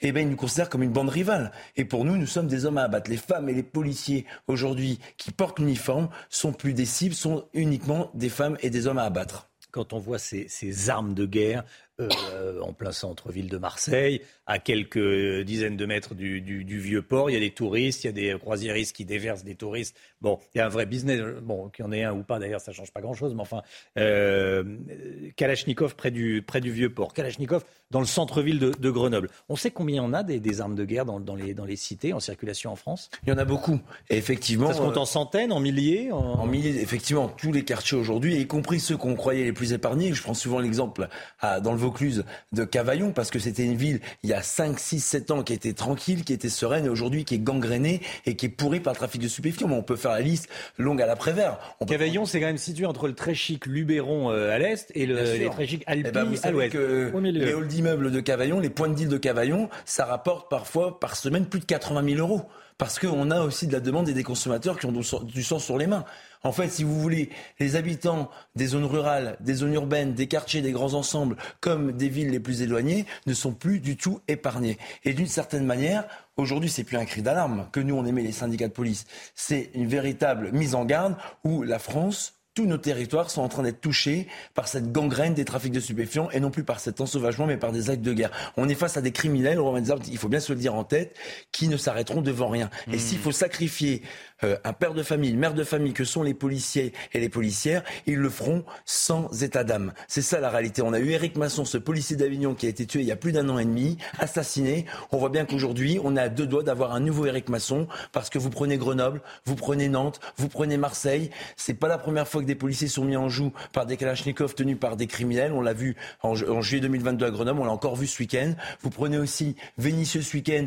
On a sur des autres motifs un voyou qui est devenu un criminel en tirant sur des policiers. Aujourd'hui, il faut que les Françaises et les Françaises et les Français pardon, le sachent, Romain des armes. Si les policiers doivent utiliser leur arme pour protéger la vie des Françaises et des Français et protéger, pardon de dire accessoirement la leur, eh ben ils le feront sans état d'âme. Il ne faut plus reculer devant ces voyous. C'est soit la vie de nos collègues et de nos compatriotes, soit la vie de ces criminels de guerre qui aujourd'hui ne reculent devant rien.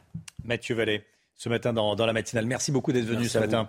Porte-parole du syndicat indépendant des commissaires de police. Et vous êtes commissaire de police vous-même. Merci beaucoup.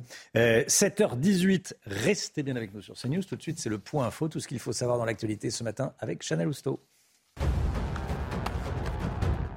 Est-ce qu'Éric Dupont-Moretti va être jugé pour prise illégale d'intérêt? On aura la réponse à 9h ce matin après la décision de la Cour de justice de la République. Ça serait une première pour un ministre d'être jugé alors qu'il est encore en exercice. Éric Dupont-Moretti avait été mis en examen en juillet de l'année dernière. En Indonésie, la police est pointée du doigt après la tragédie au stade de football de l'île de Java où 125 personnes sont mortes. Une enquête a été ouverte par la police indonésienne. Pour certains, les forces de l'ordre sont allées trop loin, notamment en utilisant du gaz lacrymogène. Des tags anti-police ont été découverts dans le rue de Kepanjen à l'est du pays. Au Burkina Faso, le chef de la junte au pouvoir a accepté de démissionner. Il a été destitué vendredi par le capitaine Ibrahim Traoré. Depuis, des violences ont éclaté devant l'ambassade de France à Ouagadougou. Les militaires qui ont pris le pouvoir accusent la France de préparer un retour du chef déchu. Une annonce tout de suite démentie par le ministère des Affaires étrangères. Allez, tout de suite, l'écho. Pas d'augmentation en vue pour le livret A. Pourquoi? On va voir ça avec vous, l'ami Guillaume, dans un instant. À tout de suite.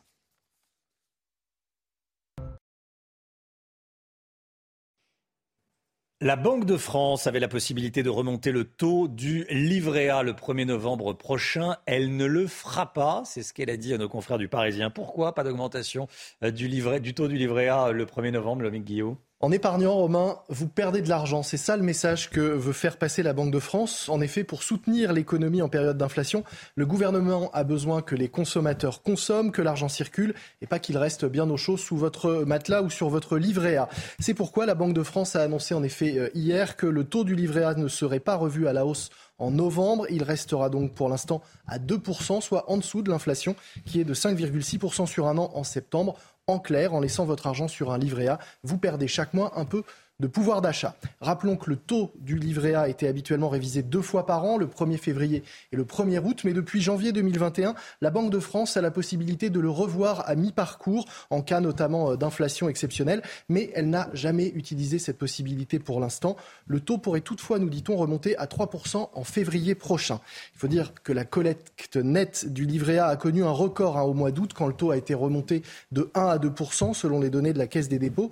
Au total, les Français ont aujourd'hui plus de 360 milliards d'euros placés sur leur livret. C'est le montant le plus élevé depuis 2009. De l'argent, beaucoup d'argent que le gouvernement préférerait voir circuler plutôt que de le laisser dormir sur vos livrets.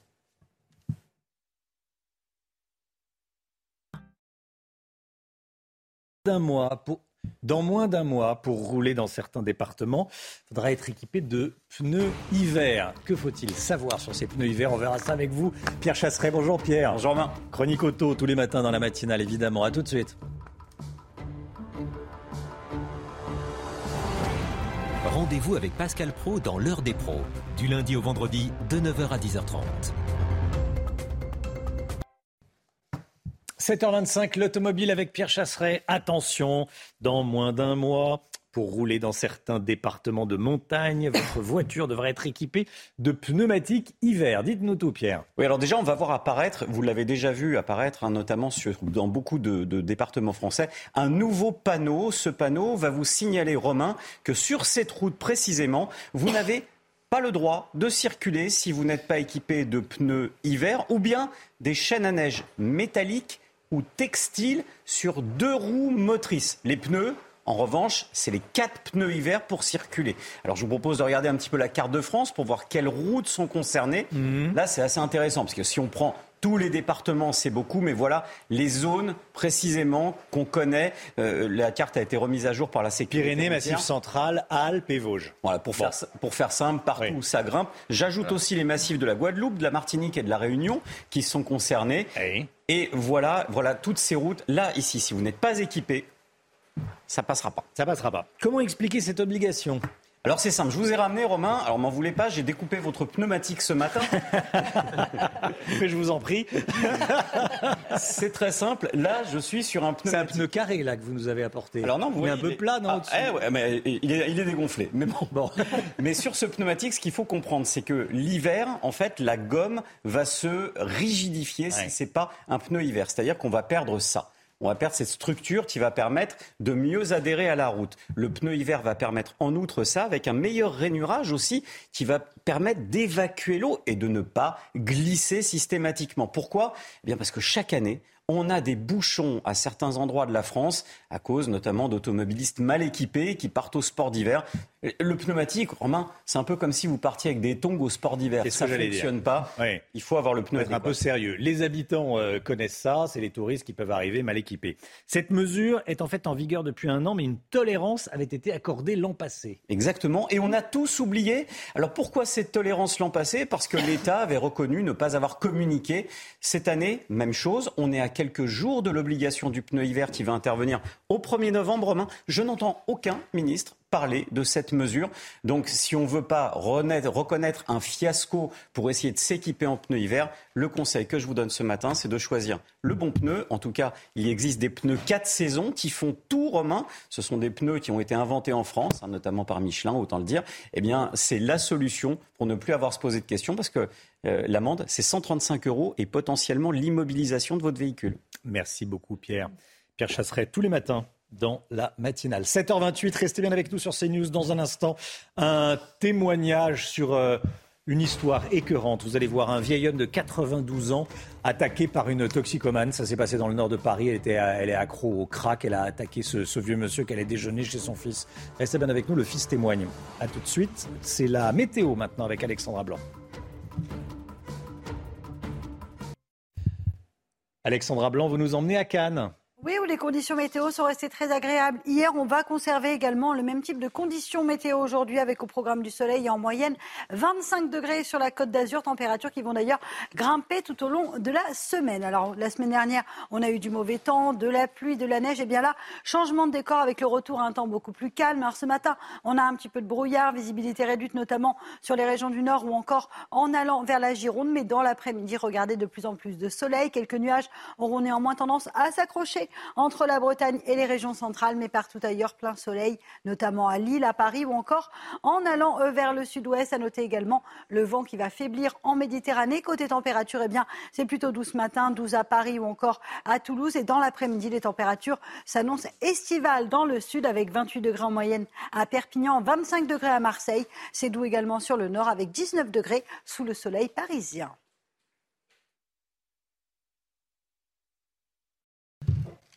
C'est News, il est 7h30, bienvenue à tous à la une. Ce matin, un vieil homme de 92 ans attaqué par une toxicomane dans le nord de Paris, agression écœurante s'il en est.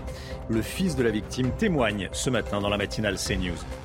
Un individu armé d'une Kalachnikov en pleine rue, à Grenoble. L'homme a tiré dans un bar avant de fuir avec ses complices et de tirer sur la police.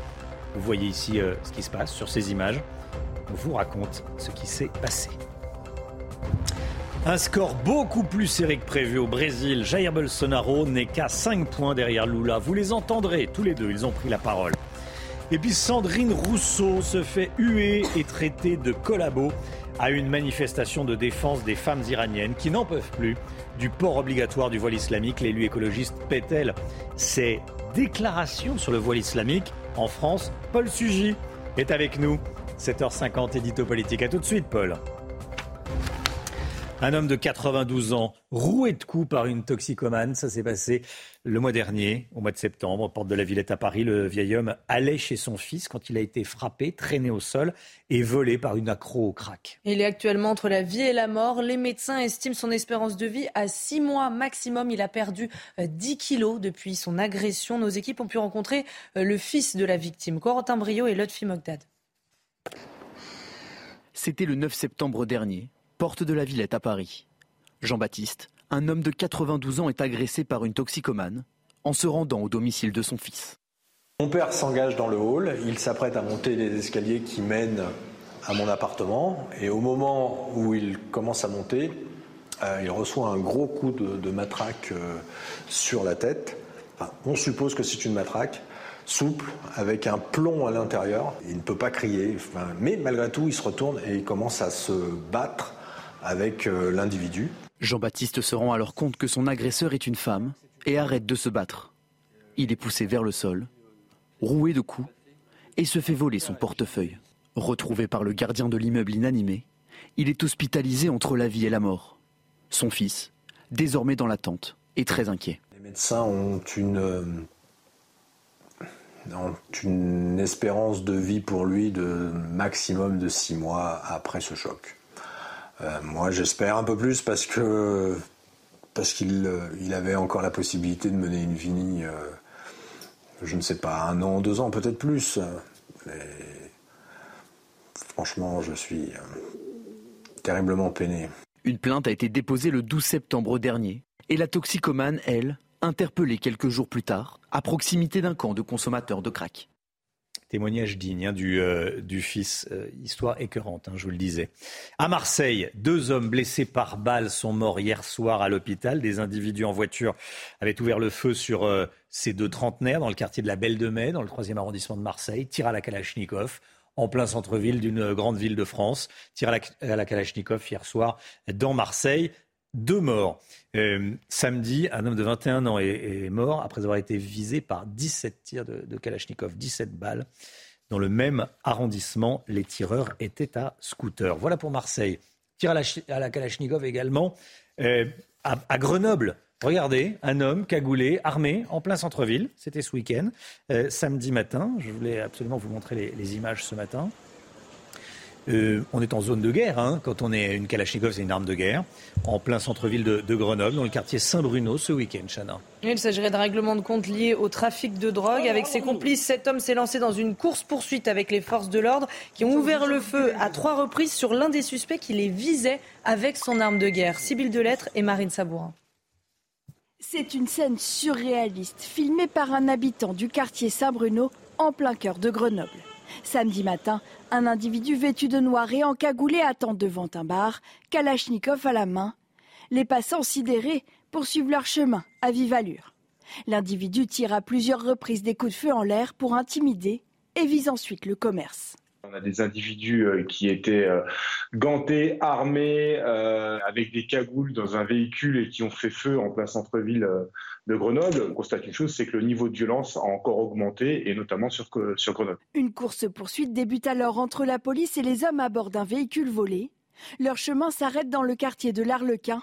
Les individus tentent de fuir à pied. L'un d'eux pointe alors sa Kalachnikov sur un policier.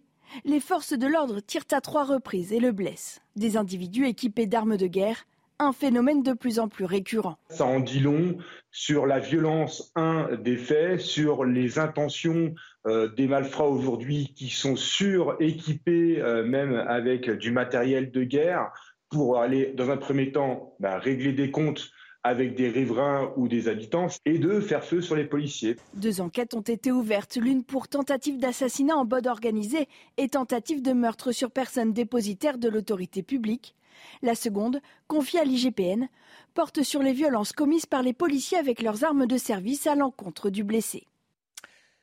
Il y aura un second tour à la présidentielle au, Brésil. Les résultats du premier tour sont tombés. L'écart est moins important que prévu entre Lula, qui arrive tout de même en tête, et Jair Bolsonaro. Lula, euh, candidat et, ancien président de la gauche radicale. Jair Bolsonaro, président sortant euh, de droite. Lula qui obtient 48,4%, 43,2% pour Jair Bolsonaro. Voilà les, résultats des, deux principaux candidats. Ils ont pris la parole cette nuit d'ailleurs. Hein. Oui, Jair Bolsonaro qui s'est exprimé tout de suite après déclare avoir, je cite, vaincu les mensonges des sondages. Écoutez. Je comprends qu'il s'agissait d'un vote pour le changement par le peuple, mais certains changements peuvent être pires. Nous avons déjoué les sondages qui donnaient une victoire 50 à 30 pour Lula. Nous avons déjoué ce mensonge. Et j'ai toujours cru que nous allions gagner ces élections et ce que je peux vous dire, c'est que nous allons gagner ces élections.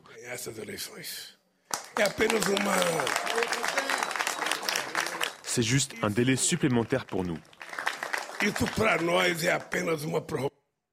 Harold Diman avec nous. Harold, on annonçait Lula gagnant dès hier soir, dès le premier tour. Il n'en est rien. Euh, est-ce que Bolsonaro peut l'emporter ou pas? Théoriquement, oui, hmm. car euh, déjà, il y a eu une abstention record euh, dans cette élection, donc il y a un réservoir de voix.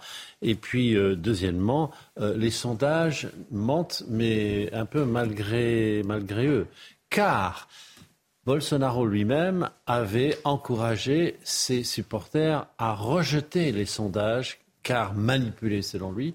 Donc, lorsqu'ils étaient sondés, ses partisans ont refusé de répondre aux sondages et ça a diminué mécaniquement le nombre de personnes qui se sont prononcées en sa faveur.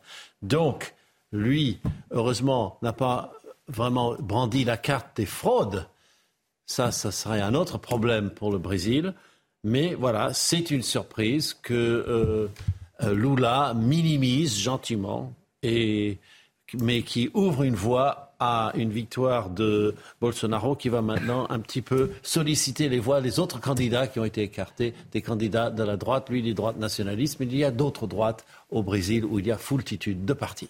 Merci beaucoup, Harold. De plus en plus de signalements pour atteinte à la laïcité à l'école. Papendiaï, le ministre de l'Éducation nationale, va publier des données très précises, euh, nous dit-on, dans les jours qui viennent. Sur le terrain, beaucoup de ces signalements concerne le port de vêtements islamiques. Alors c'est le cas à l'école, mais aussi dans les établissements où sont organisées des sorties scolaires. Écoutez le témoignage de cette directrice d'un lieu culturel en Ile-de-France. Par sécurité, elle a souhaité euh, garder euh, l'anonymat. Témoignage recueilli par Régine Delfour et Jean-Laurent Constantini.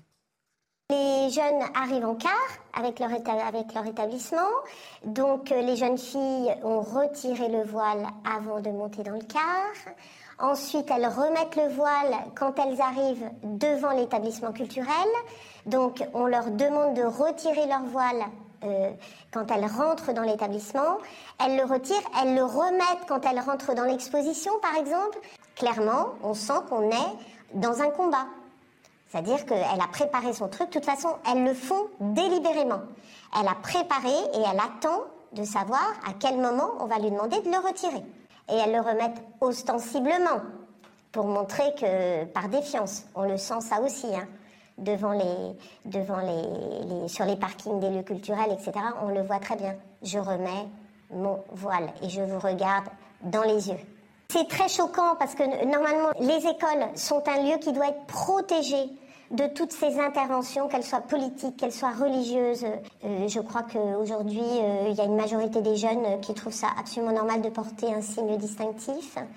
Donc comment est-ce qu'on va tenir? Bon, la laïcité, ça a fonctionné quand même pendant longtemps. Hein. Voilà. Mais là, ça fonctionne plus en réalité. Hein. Voilà, témoignage recueilli par Régine Delfour, comme vous avez pu le voir. 7h39, restez bien avec nous sur CNews. Dans un instant, l'économie.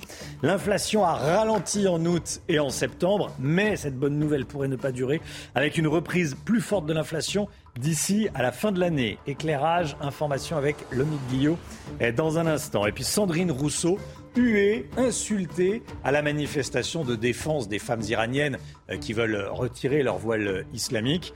Pourquoi a-t-elle été sifflée A-t-elle été huée A-t-elle été insultée? On verra ça avec Paul Sugy qui est avec nous sur le plateau. Est-ce qu'elle ne paie pas ses euh, propos pro-voile islamique en France? On verra ça dans un instant. À tout de suite. C'est News, il est 8h moins le quart. Bon réveil à tous, merci d'être avec nous. Tout d'abord le point info, Chana Lousteau. Le bilan s'alourdit aux États-Unis après le passage de l'ouragan Yann. 62 personnes sont mortes en Floride et en Caroline du Nord. Yann est l'une des tempêtes les plus puissantes à avoir frappé les États-Unis. L'ouragan a rasé des quartiers entiers détruit des lignes électriques et des ponts. L'ouverture de la session parlementaire française aujourd'hui avec au menu la guerre en Ukraine. Ce week-end, la ville de Liman dans l'oblast de Donetsk a été abandonnée par les Russes. Une victoire de poids pour l'armée ukrainienne puisque cette zone a été annexée par Vladimir Poutine la semaine dernière. Le taux du livret A n'augmentera pas au 1er novembre. C'est l'annonce du porte-parole de la Banque de France à nos confrères du Parisien ce matin. À cause de l'inflation, entre autres, les conditions pour une revalorisation ne sont pas réunies. Le taux du livret A était passé de 1 à 2% le 1er août dernier. Et on va continuer à parler d'argent et d'inflation avec vous, l'ami Guillaume. C'est tout de suite l'écho. Ça n'était L'inflation a ralenti au mois de septembre, le MIC 5,6% sur les 12 derniers mois, quand on part de septembre, 5,9% au mois d'août, donc 5,9% en août, 5,6% en septembre, ça baisse un petit peu. Mais vous nous dites, le MIC, que ce repli de l'inflation serait en trompe-l'œil, c'est-à-dire oui, Romain, on pourrait penser hein, que la décrue est amorcée quand on entend euh, ces chiffres et d'ici que quelques mois, nous retrouverons euh, des nouveaux des niveaux habituels d'inflation autour de, de 2% par an. Sauf que, sauf que, nous disent plusieurs économistes, le reflux actuel de cette inflation est totalement artificiel. Il est principalement dû en fait aux interventions politiques, la ristourne sur le prix du carburant, par exemple, et la suppression de la taxe d'habitation, la taxe pardon sur l'audiovisuel public accolée à la taxe d'habitation. Et bref, si on regarde en réalité les prix de l'alimentation par exemple, eh bien, eux, euh, ils ont continué à fortement augmenter une inflation à 9,9% en septembre contre 7,9% en août. Et c'est loin d'être terminé. Rappelons hein, que nous ne sommes pas tous égaux en plus face à l'inflation. Euh, une famille nombreuse à la campagne sera beaucoup plus touchée euh, qu'un célibataire sans voiture en ville, par exemple, du fait de cet impact de l'alimentation et, de l'énergie sur l'inflation.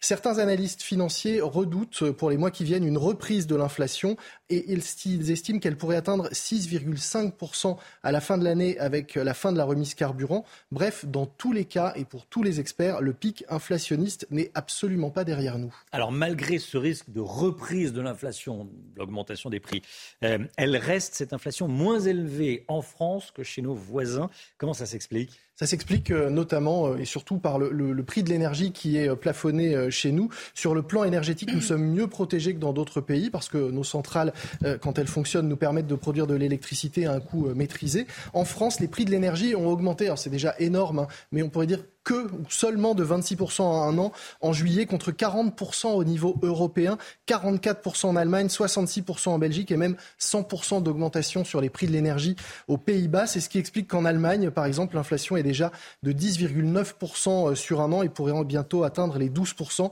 chez nous, elle est euh, deux fois, moindre. Dans les mois qui viennent, en réalité, tout va dépendre de l'évolution des, prix de l'énergie et de notre capacité à maîtriser notre consommation pour ne pas faire exploser le coût du bouclier tarifaire. On n'a donc pas fini de nous inciter à sortir les plaids et le col roulé, mais attention, ce n'est pas pour une question de confort, mais c'est bien pour la santé économique du pays.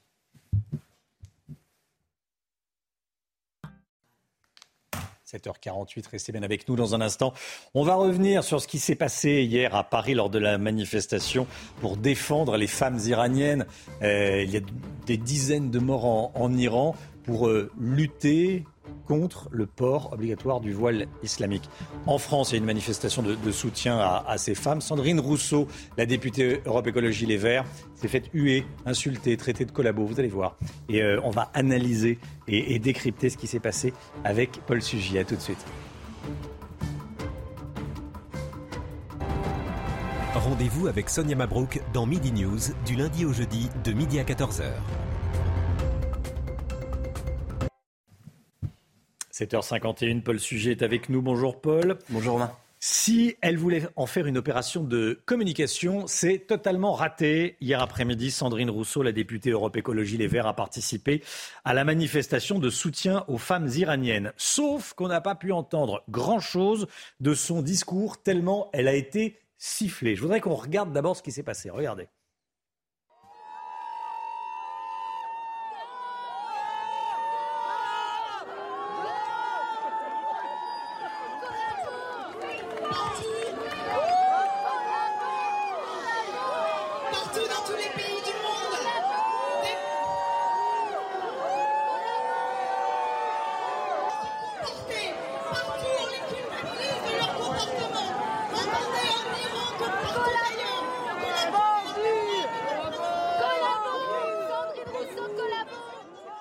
Collabo, vendu. Euh, on entend à peine la voix de Sandrine Rousseau, qui est d'ailleurs pas très, euh, qui n'est pas écoutée. Euh, Paul Sugy, elle paie notamment son soutien au port du voile en France. Oui, alors Romain, c'est sûr. En fait, il faut quand même être juste. Elle n'a pas été la seule personnalité qui a été sifflée hier. Quasiment toutes les personnalités de, gauche ou d'extrême gauche qui ont voulu prendre la parole, Manon Aubry aussi, ont été sifflées. Mais ce qui est sûr, c'est que Sandrine Rousseau, ça a été un festival, ça a été beaucoup plus intense. Et effectivement, ce qu'on lui reproche, ce qu'on reproche à la NUPS en général, c'est de s'être emparé du combat des Iraniennes beaucoup trop tard. Ça fait quasiment un mois, en fait, que les manifestations ont commencé en Iran. Et à part quelques tweets ici ou là, quelques billets de blog, on a l'impression que la NUPS n'a pas voulu s'en saisir, que la question ne l'intéressait pas et pour cause, euh, puisque eh bien, euh, la plupart des personnalités politiques de la NUPS s'engageaient au contraire sur la liberté des femmes de porter ou non le voile en France. Évidemment, le, combat des femmes iraniennes, euh, pour elles, rentrait quasiment en collision avec les intérêts qu'elles défendaient en France. Alors en plus de ça, Sandrine Rousseau paye aussi pour son sectarisme, pour euh, la volonté eh bien, de porter seule la voix des femmes. Si vous n'êtes pas d'accord avec moi, vous êtes contre moi. Longtemps, la façon dont elle a défendu son féminisme a paru euh, en quelque sorte monopolistique. Et eh bien ici, elle s'est retrouvée dans une manifestation où elle n'était pas la seule voix féministe à se faire entendre. Beaucoup de personnalités qui ont euh, manifesté hier à Paris, hier après-midi, n'étaient pas forcément dans le même courant féministe que Sandrine Rousseau. Et elle donc, elle a du mal à se fondre justement dans un, un concert polyphonique de voix féministes qui se rassemblent derrière un même combat et qui laissent surtout leurs étiquettes politiques de côté. Et effectivement, Romain, vous l'avez bien dit, Sandrine Rousseau a à plusieurs reprises défendu la liberté de porter le voile en France. Alors la ligne qu'elle essaie de défendre, c'est un numéro d'équilibriste. Elle dit les femmes doivent être libres en Iran comme en France de s'habiller comme elles le veulent, c'est-à-dire de faire le choix de porter ou non le voile selon si elles le veulent ou non. Simplement, on se rend compte évidemment qu'en Iran, ce n'est pas la liberté des femmes qui est en jeu. Les femmes qui portent le hijab ou un voile même intégral euh, en Iran le font parce qu'elles ont une injonction à cela et que sinon elles se font arrêter par la police des mœurs. Et ce que Sandrine Rousseau refuse d'admettre, c'est qu'il existe une police des mœurs de même en France ou en Europe qui n'est certes pas gouvernementale, mais qui se passe à l'intérieur des familles, dans l'organisation clanique de certaines communautés musulmanes, et eh bien qui justement ont écrasé cette liberté des femmes, et que quand bien même légalement on ne voit pas cette injonction, elle existe malgré tout dans la réalité des faits. Or, Sandrine Rousseau, par exemple, l'an dernier, sur des plateaux de télévision, lorsqu'il y avait cette euh, polémique, vous vous souvenez, Romain, autour de la campagne de l'Europe qui disait la liberté est dans le hijab, Sandrine Rousseau y voyait un beau message. Elle l'a dit euh, textuellement sur des plateaux de télévision. Pire encore, elle disait que vouloir euh, normer le vêtement en Europe, c'est faire la police patriarcale du vêtement. Est-ce que Sandrine Rousseau qualifierait encore hier la manifestation de manifestation patriarcale? C'est bien l'ambiguïté, c'est la raison pour laquelle elle a été sifflée. Alors, aux yeux de certains féministes, Sandrine Rousseau ne serait pas l'alliée des femmes. Hein.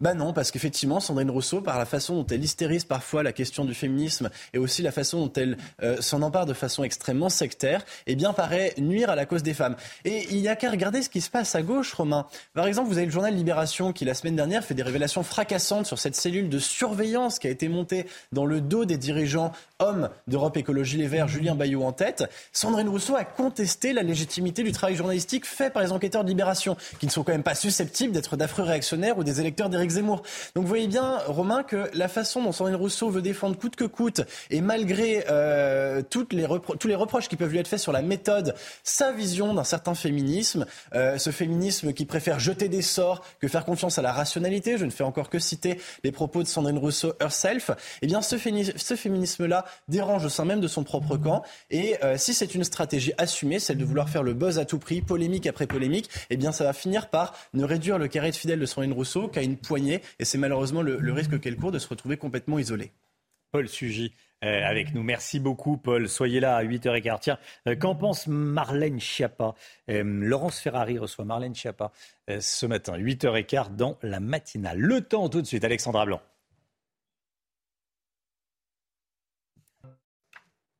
Et avant le temps, comme tous les matins, la musique, bien sûr. Ce matin, on écoute le dernier titre d'Angèle.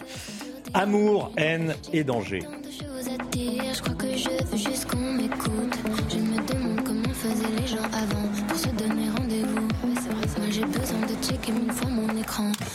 De mon coup. Tout ça dans un objet, tout ça dans un objet.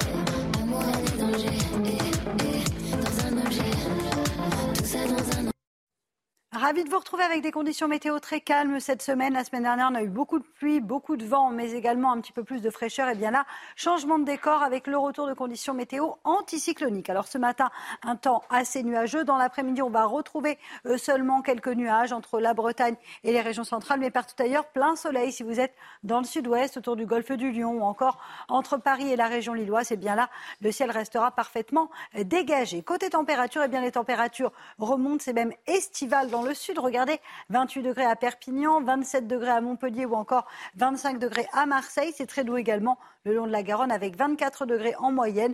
Et puis sur les régions du nord, regardez, retour de température beaucoup plus douce avec 19 degrés à Dijon ou encore euh, du côté de Paris. Demain, excellente journée, seulement quelques petits nuages en direction du nord-ouest, partout ailleurs plein soleil, le tout dans des températures toujours très douces avec une moyenne de 21 degrés sur le nord et de 24 degrés dans le sud.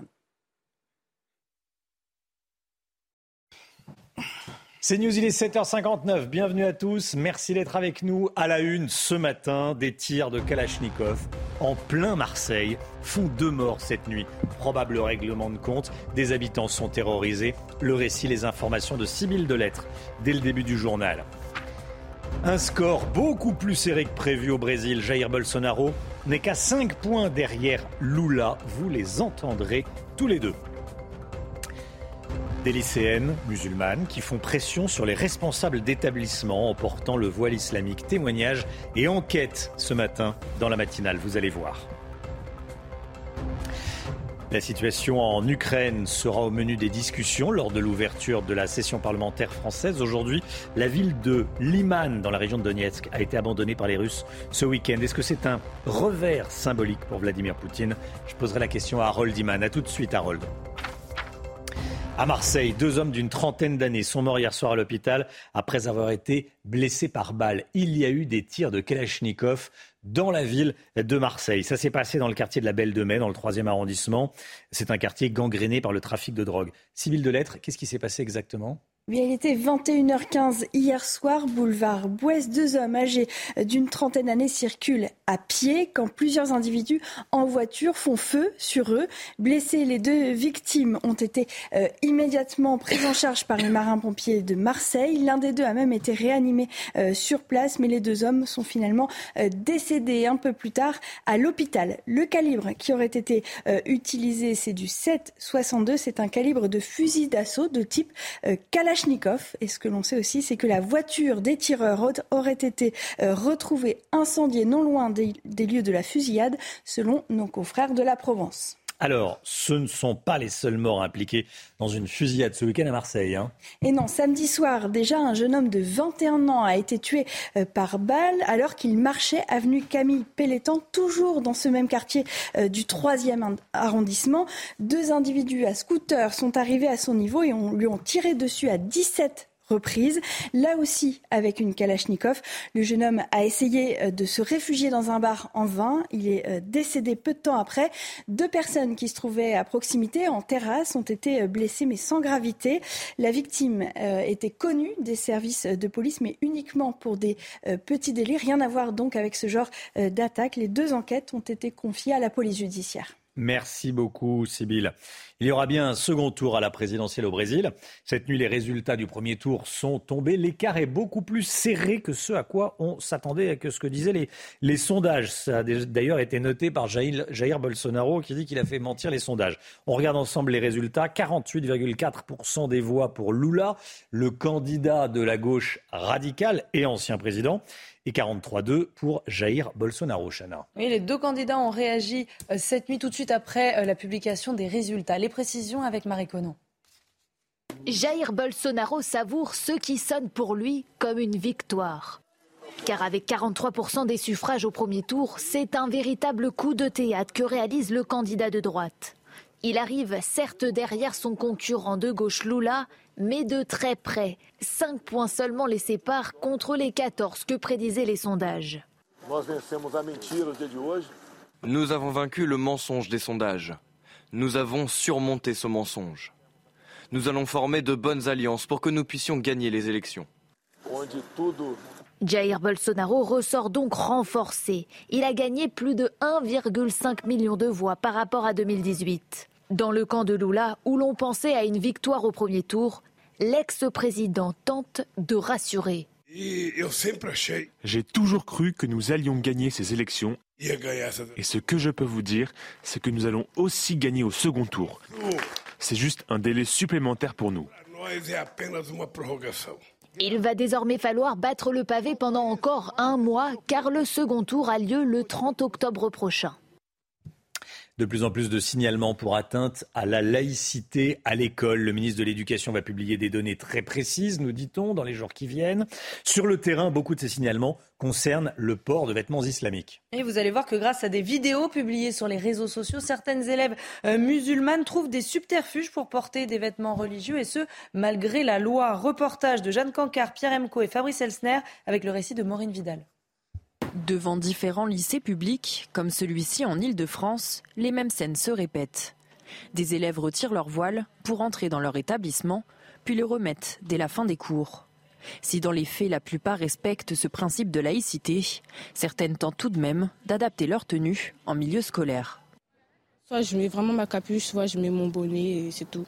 On remet de la capuche dans l'établissement? À l'intérieur, non mais je le fais quand même. On essaye de mettre euh, des longs pulls et euh, des suites à capuche, comme ça on cache nos cheveux. Il y a quelques jours, un rapport ministériel alertait sur la hausse du port des tenues religieuses à l'école. Sur les réseaux sociaux, des comptes encouragent les élèves à porter ces vêtements, marquant une appartenance religieuse. Des comptes très suivis par les jeunes. C'est bien, moi j'aime bien. C'est des bons conseils. Ces conseils, certains élèves tentent aussi de les suivre à l'extérieur de leur lycée lors des sorties scolaires. Si c'est obligatoire, euh, je viens, mais en me couvrant le plus possible. En dehors du voile, pour élèves et professeurs, le doute persiste autour de certains vêtements comme l'abaya, une robe longue répandue au Moyen-Orient. C'est une, une, abaya. Ils ont dit oui, j'ai pas le droit de porter cette robe-là. J'ai dit mais c'est comme une robe. Ils ont dit que je, je la porte plus, mais je l'ai quand même reportée parce que de toute façon c'est la même chose, c'est une robe. Face à des tenues comme l'abaya, une partie des professeurs déplorent un discours encore trop flou du ministère de l'Éducation nationale et attendent des directives plus claires. Des militants écologistes ont commis de gros euh, des saccages. Euh, regardez ces images, pelouses arrachées, taguées, retournées. Ça s'est passé au golfe de Saint-Cloud, euh, dans les Hauts-de-Seine, totalement saccagé la semaine dernière. ceci dit, le collectif d'écologistes qui a commis tout cela s'appelle les sangliers syndicalisés. Alors effectivement, on a l'impression que ce sont des sangliers qui sont passés, un troupeau de sangliers qui est passé sur le green. Euh, message politique, évidemment. Il dénonce le communautarisme de la classe bourgeoise qui s'amuse tranquillement tout en détruisant notre environnement. Sept des 18 greens de ce golf euh, ont été dégradés. Euh, je vais vous le montrer. L'ouverture de la session parlementaire française. Aujourd'hui, il y aura un discours de la Première ministre à partir de 16h. Et puis au menu, l'Ukraine. Il sera question de l'Ukraine. Ce week-end, en Ukraine, la ville de Liman, dans la région de Donetsk, a été abandonnée par les Russes. Harold Iman, est-ce qu'on peut dire que c'est un revers symbolique pour Vladimir Poutine alors qu'il vient, il vient d'annexer cette zone? Clairement, car il a annexé des zones qui ne sont pas entièrement sous le contrôle russe, et ceci euh, depuis euh, toujours. Et, certaines ont été reprises d'ailleurs, et c'est le cas de euh, Liman. Donc c'était un point important, Liman, sur cette ligne de front, car c'est un nœud ferroviaire. Ce, n'est pas une très grande ville.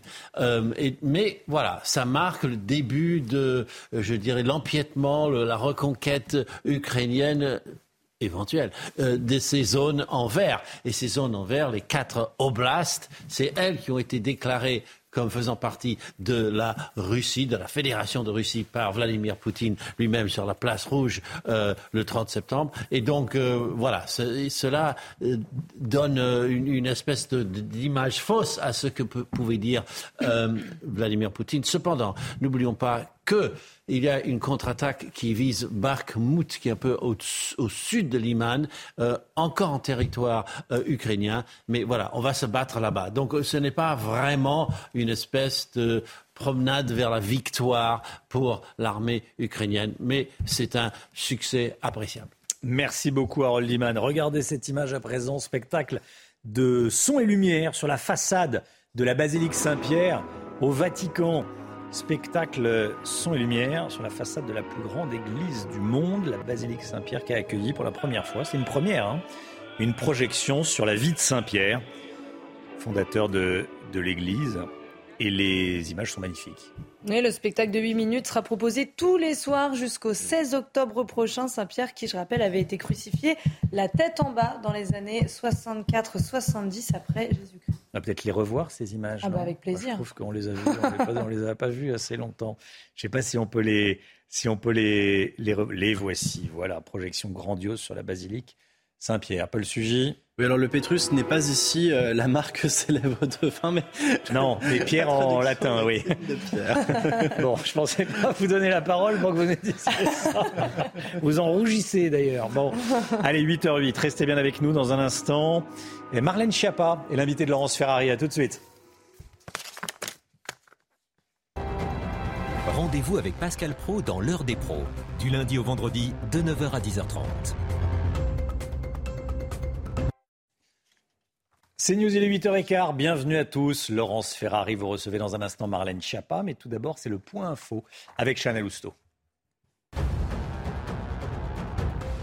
Cette information de la nuit qui nous vient du Brésil, il y aura bien un second tour à l'élection présidentielle brésilienne. Les résultats du premier tour sont tombés et l'écart est moins important que prévu entre l'ancien président de gauche Lula et le président sortant de droite Jair Bolsonaro. Lula obtient 48,4% des voix, Jair Bolsonaro 43,2%.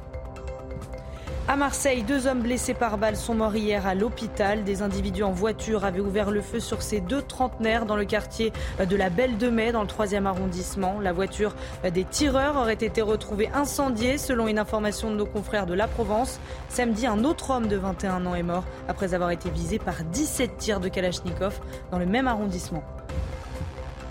Est-ce qu'Éric Dupont-Moretti va être jugé pour prise illégale d'intérêt? On aura la réponse à 9h ce matin après la décision de la Cour de justice de la République. Ça sera une première pour un ministre d'être jugé alors qu'il est encore en exercice. Éric Dupont-Moretti avait été mis en examen en juillet de l'année dernière. Laurence, vous recevez ce matin Marlène Schiappa, secrétaire d'État à l'économie sociale et solidaire. Bonjour Marlène Schiappa. Bonjour. Bienvenue dans la matinale de CNews. On va parler de vos sujets évidemment, mais d'abord ces femmes iraniennes qui se battent pour pouvoir enlever le voile au péril de leur vie. Au moins 92 personnes tuées depuis le décès de la jeune euh, Massa Amini il y a 17 jours. Il y a eu des rassemblements euh, ce week-end un peu partout en France. Euh, que fait le gouvernement français pour aider les femmes iraniennes? Est-ce qu'il fait quoi que ce soit d'ailleurs? Bien sûr. D'abord, je veux commencer évidemment, comme je le fais à chaque prise de parole sur ce sujet, par adresser mon soutien à ces courageuses femmes iraniennes. Je crois que c'est important pour elles et pour eux aussi. Je pense notamment aux étudiants euh, iraniens qui sont en train de se mobiliser, de savoir que partout dans le monde, euh, on les soutient. Il y a deux choses différentes. Il y a la mobilisation de la société civile qui peut se faire euh, de manière euh, explicite avec des manifestations, euh, etc. Mais il y a aussi l'engagement des États. L'engagement des États, il est porté par la diplomatie et notamment par le chef d'État. il y a deux choses que je peux partager. Mais on n'a pas entendu le chef d'État adresser des avertissements à ses homologues iraniens. On n'a pas entendu la voix de la France. Alors moi, je vais vous dire, j'ai appris depuis maintenant, c'est ma sixième année en tant que ministre. Avant d'être membre du gouvernement, je pensais que sur les droits humains, il fallait vraiment faire le plus de bruit possible. Mhm. J'ai appris maintenant que la diplomatie, elle avance aussi dans les tête à tête, dans les dialogues les yeux dans les yeux. Et le président de la République a dit qu'il y avait ce dialogue sur la question des droits humains, notamment vis-à-vis de l'Iran. Je veux vous dire qu'aujourd'hui paraît une tribune de toutes les femmes ministres ou secrétaires d'État chargées des affaires européennes, avec ma collègue Laurence Boone qui est chargée de cette question en soutien aux femmes euh, iraniennes. C'est une voix importante de la part de l'Europe et un beau symbole que toutes ces femmes européennes, ministres, euh, adressent leur soutien euh, sans faille à ces femmes iraniennes. Mais vous avez bien conscience que ça n'aide pas les Iraniennes sur le terrain qui, encore une fois, se font tirer dessus à balles réelles. Est-ce qu'on ne peut pas aller plus loin dans les sanctions, dans les mesures de rétorsion contre ce régime iranien despotique? Tout peut être envisageable et là aussi, je pense que pour l'efficacité du dialogue diplomatique, ce sont les personnes qui sont en charge de ce sujet qui doivent s'exprimer. Évidemment, comme tout le monde, mon cœur saigne quand je vois les images d'Iran. En tant que féministe et en tant que défenseuse de la laïcité et de la liberté des femmes par rapport au fondamentalisme religieux de très longue date, et chacun le sait, euh, je, ne peux que vibrer avec, euh, avec les Iraniennes euh, et, souhaiter qu'on puisse avancer. Mais le travail est mené au niveau diplomatique en ce qui concerne le gouvernement. Espérons qu'il aboutisse. Sandrine Rousseau était hier à la manifestation Place de la République pour ces femmes iraniennes. elle a été huée, elle a été conspuée au de collabo. Euh, est-ce que vous êtes surpris par cette réaction euh, des féministes, des femmes qui se trouvaient là? Euh, Il faut dire qu'à l'époque, elle avait trouvé que le voile était un embellissement de la femme.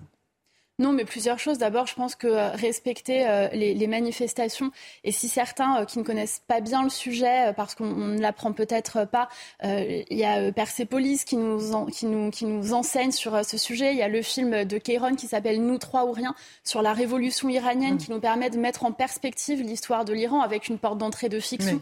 Bien évidemment, ce que je veux dire par là, c'est que le peuple iranien ne souhaite pas avoir pour porte-parole des responsables politiques. C'est la première chose et ça a toujours été le cas euh, historiquement, c'est la première chose.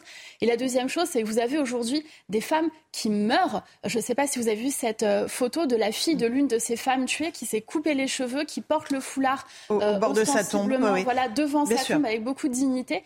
Et en face, elles entendent des personnes en Occident qui disent que le voile est un embellissement, mais bien évidemment qu'elles n'ont pas envie de choisir ces personnes-là comme porte-parole de leur mouvement. Elles ne leur ont rien demandé au demeurant. Et ça a été le cas aussi, par exemple, d'Olivier Faure du Parti socialiste qui a été hué aussi. Moi, je fais partie des gens qui luttent contre l'islamisme pied à pied. J'ai coporté la loi séparatiste avec Gérald Darmanin. J'ai pris des mesures très fortes et je pense courageuses pour défendre la laïcité. Ça m'a été reproché. Ça m'a été reproché par des gens qui nous disaient que l'islamisme radical, ce n'était pas un problème, que le fondamentalisme, n'existait pas en France, etc. Et ce sont les mêmes aujourd'hui qui vont dans les manifestations. Oui, je comprends que ces personnes soient huées. Vous pensez, vous pensez ça de Sandrine Rousseau et d'Olivier Faure notamment?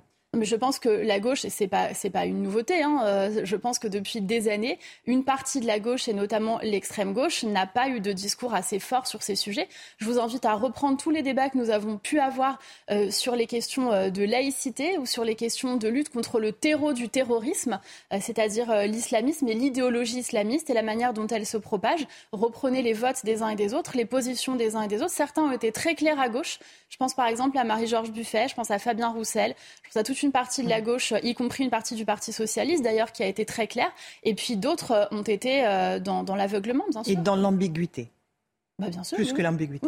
Euh, en France, il y a une hausse des atteintes à la laïcité dans les collèges et les lycées, c'est ce qu'a noté Papendiaï. On l'a vu dans un reportage qui a été diffusé dans le journal de 8 heures de, Romain Desarbres. Est-ce qu'il y a un, un, assaut, il y a une volonté des islamistes d'entrer par ce biais-là dans les établissements scolaires en France? En fait, l'islamisme, euh, l'islamisme radical, au cas où il y était traduction, parce que quand on traduit mal l'islamisme, on, fait un contresens. C'est pour ça que je le dis. Je suis bien consciente que c'est un, euphémisme, euh, un pléonasme, pardon, plus exactement. Euh, oui, évidemment, et, et, justement, cette stratégie des sphères islamistes, on l'a observé sur les réseaux sociaux. C'est pour ça que le président de la République a souhaité créer une unité de contre-discours républicain, qui est aujourd'hui pilotée par ma collègue Sonia Baquès, qui est mhm. ministre chargée de la citoyenneté au ministère de l'Intérieur, et qui a un travail qui est menée justement euh, par l'État pour euh, faire en sorte de contrer ces discours sur Elle a dû rappeler que l'abaya est un marqueur religieux et qu'elle est interdite à l'école. On en est là. Il faut rappeler ce qu'est la loi. Oui, Oui, bien sûr. qui est remise sans cesse en cause. remise je pense qu'il faut, je pense qu'il faut rappeler ce qu'est la loi, bien évidemment, et je pense qu'elle a eu raison de le faire. Nous avons renforcé d'ailleurs euh, la loi à cet égard, euh, et notamment au ministère de l'Éducation nationale. Je pense qu'il y a un avant et un après Samuel Paty. Euh, et après l'assassinat terrible de ce professeur en plein jour, en pleine rue, d'une manière absolument horrible. Par un islamiste. Exactement, bien sûr, par un terroriste islamiste qui a été euh, arrêté dans sa course folle par euh, les policiers, notamment par la police municipale qui était présente aussi. Moi, j'étais présente avec le président de la République et le ministre de l'Intérieur ce soir-là pour venir euh, sur les lieux. Je n'oublierai jamais cette scène et jamais ce qui s'est passé. Et je pense qu'aujourd'hui, on ne peut plus s'aveugler face à la, réalité de ces faits. Twitter et, TikTok, et TikTok pardon, sont véritablement utilisés comme clé d'entrée pour inciter les jeunes femmes à tester les limites, à, à mettre un voile, à mettre un camise pour les garçons. C'est un véritable danger, ces réseaux sociaux?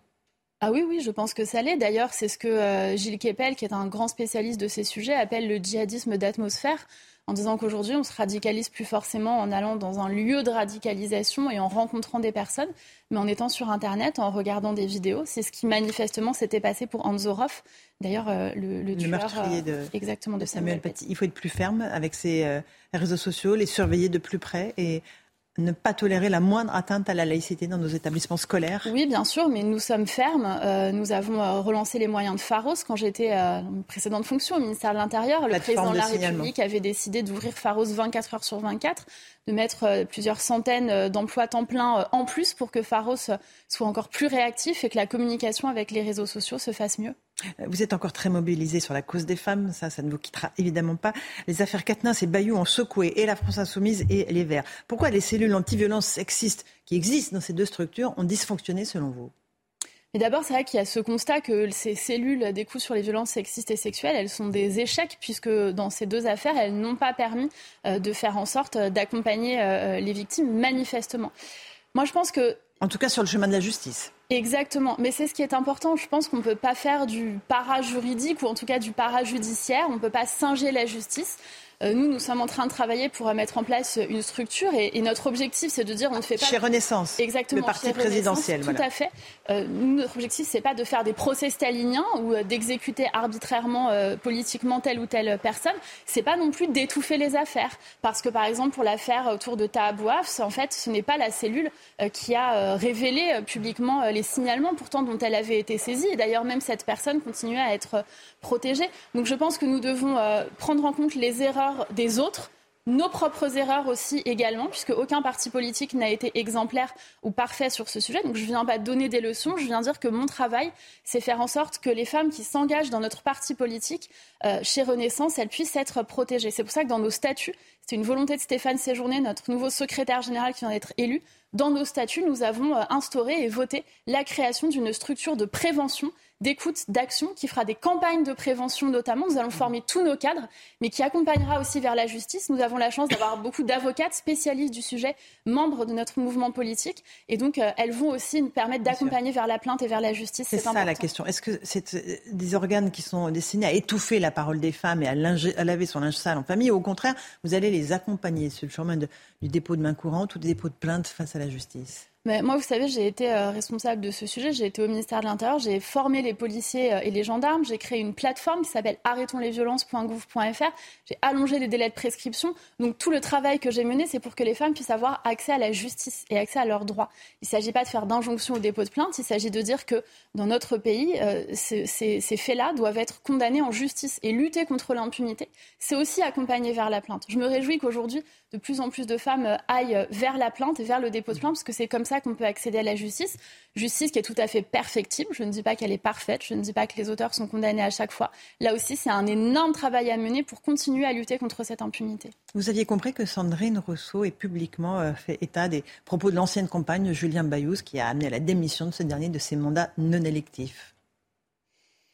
C'est un sujet très difficile de savoir euh, qu'est-ce qu'on fait une fois qu'on est dépositaire de mhm. cette parole. Et pour moi, c'est ça aussi qui ne va pas dans les cellules telles qu'elles existent aujourd'hui. Mais vous auriez fait comme elle Je sais pas.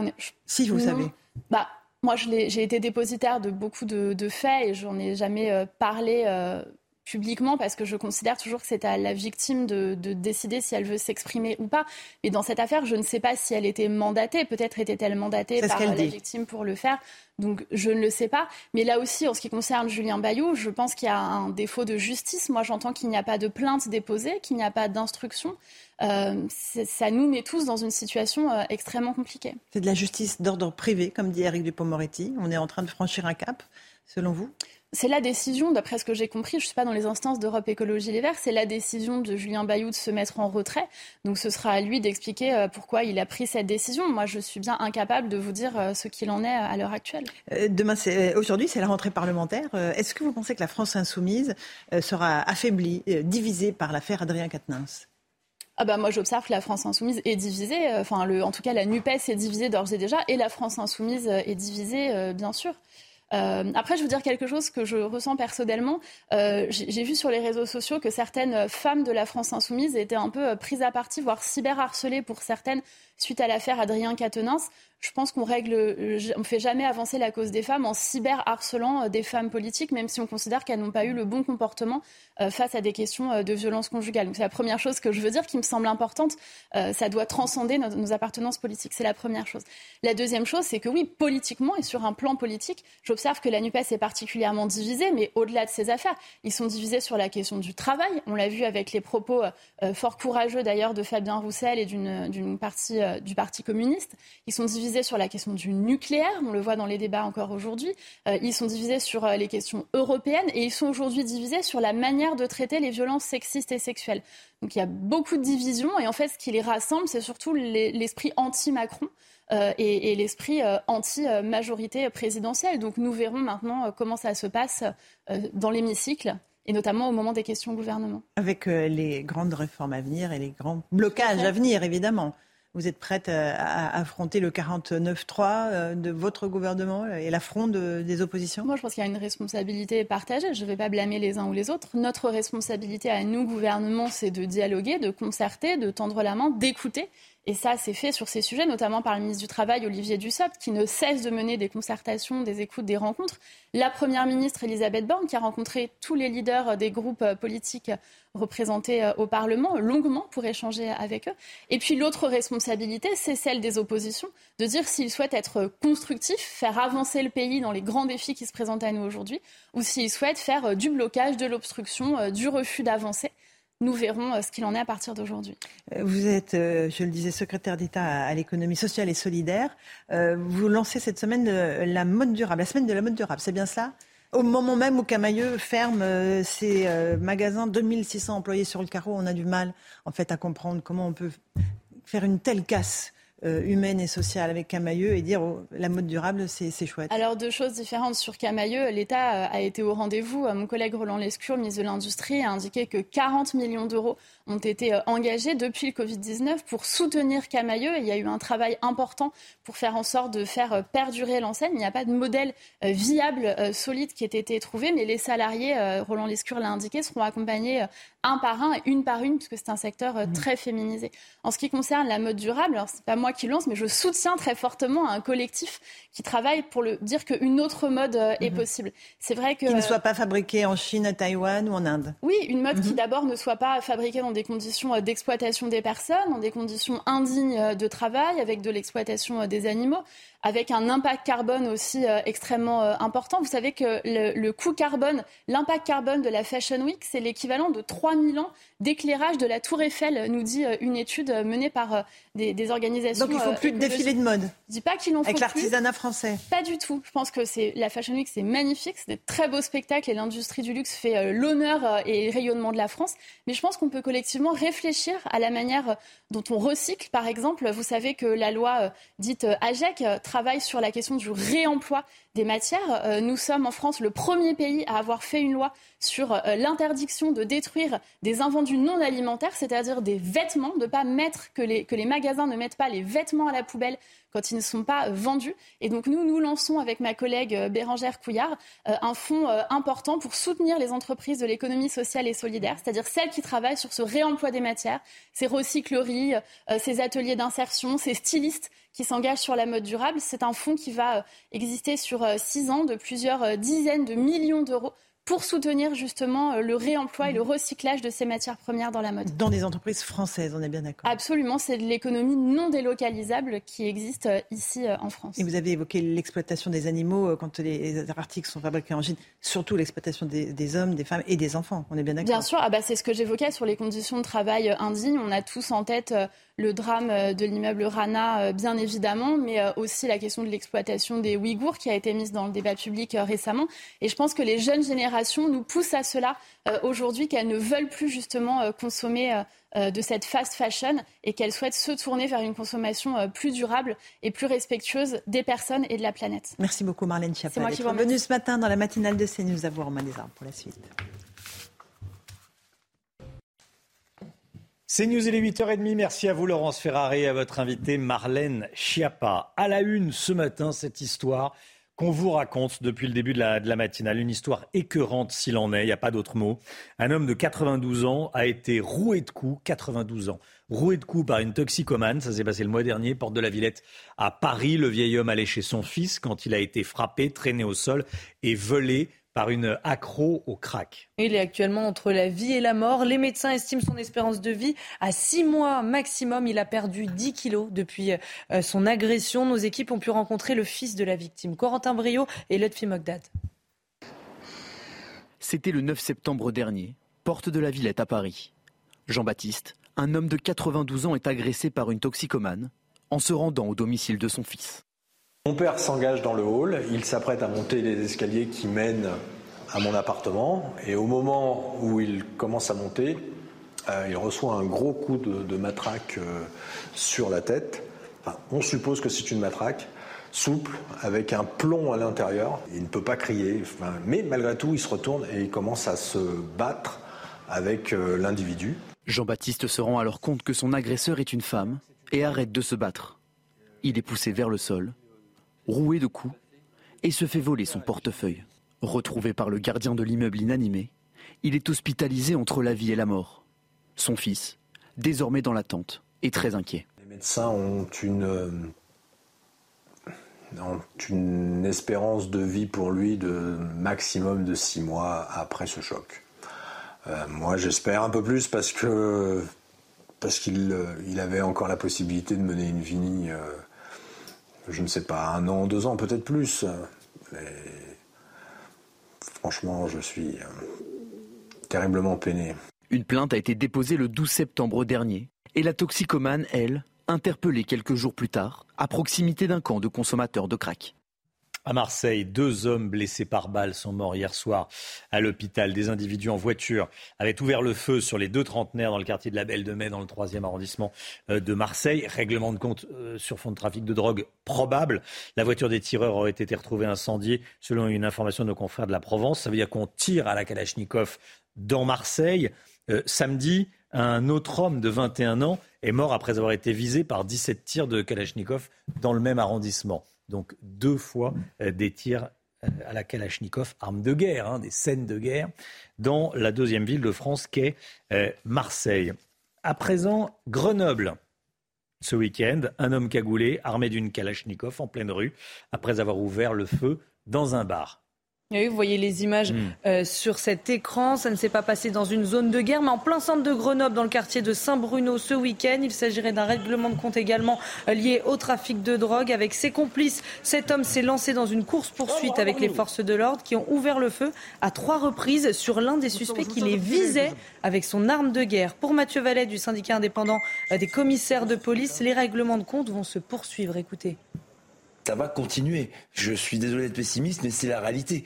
Comme la justice ne leur met pas le compte, comme le compte n'y est pas, eux nous mettent le compte, que ça soit ces gens qui terrorisent, qui sont terrorisés dans les quartiers, et non plus simplement dans les grandes villes, mais aussi vous prenez Cavaillon, vous prenez Dijon, vous prenez toutes ces villes comme Nantes aussi qui étaient épargnées il y a quelques années, qui aujourd'hui sont en fait des mini-Marseille en puissance. On n'est plus dans l'ensauvagement, on est sur des scènes de guerre commises par des criminels de guerre avec des armes de guerre.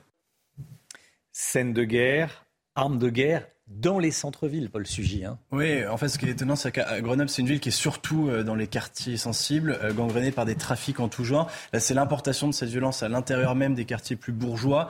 Euh, et peut-être que ça fera aussi un peu bouger les choses dans cette ville qui a quand même pendant longtemps refusé de mettre de la vidéosurveillance dans ses propres rues par justement déni de voir cette insécurité galopante.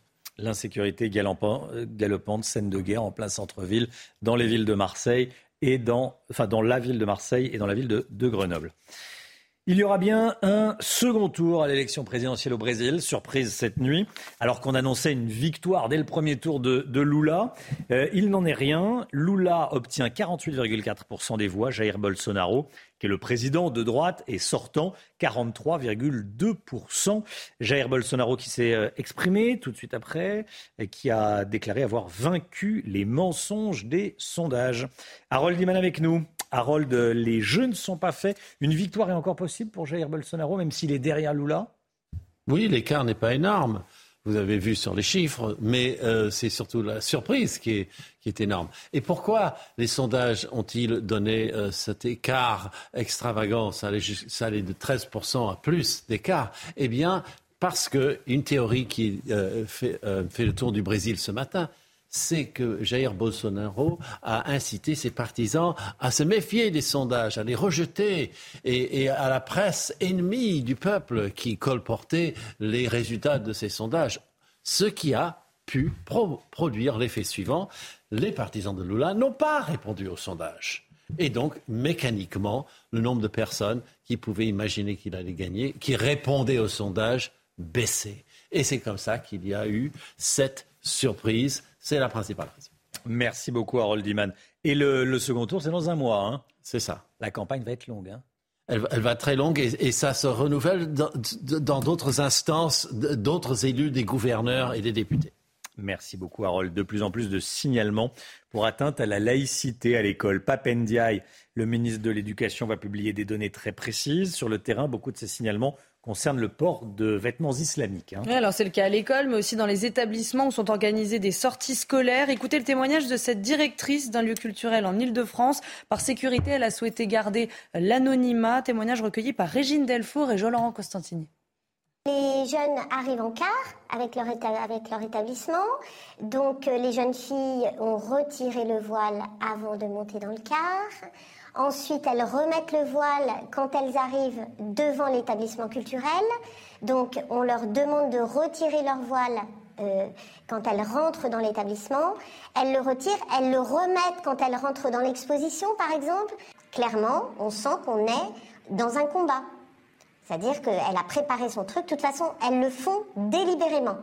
Elle a préparé et elle attend de savoir à quel moment on va lui demander de le retirer et elles le remettent ostensiblement pour montrer que, par défiance, on le sent ça aussi, hein, devant les, devant les, sur les parkings des lieux culturels, etc. On le voit très bien. Je remets mon voile et je vous regarde dans les yeux.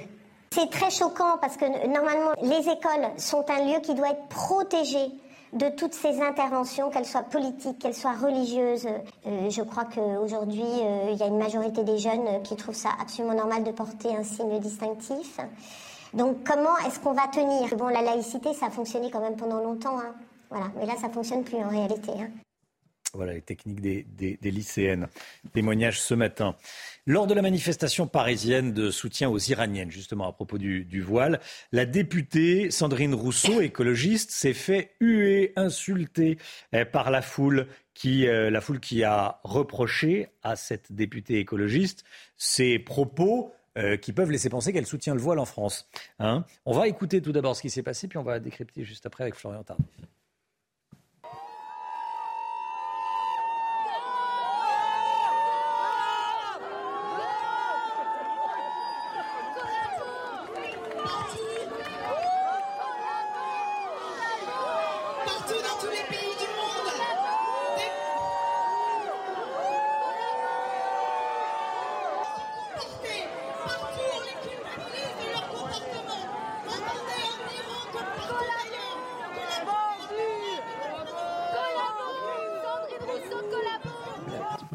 C'est dur. Hein. Sandrine Rousseau euh, collabo, personne l'écoutait. Euh, d'autres élus de, gauche et d'extrême gauche euh, ont été également insultés, mais moins que Sandrine Rousseau. Qu'est-ce qui s'est passé? Elle paye pour ses positions pro-voile en France. Oui, elle paye son manque de positionnement clair sur cette question, et c'est un euphémisme, un exemple qui s'est produit en septembre 2021 lors de la campagne pour la primaire écologiste organisée en amont de la présidentielle. Elle avait expliqué maladroitement sur Europe 1 qu'une femme en France avait tout autant le droit de porter un voile qu'un crop top.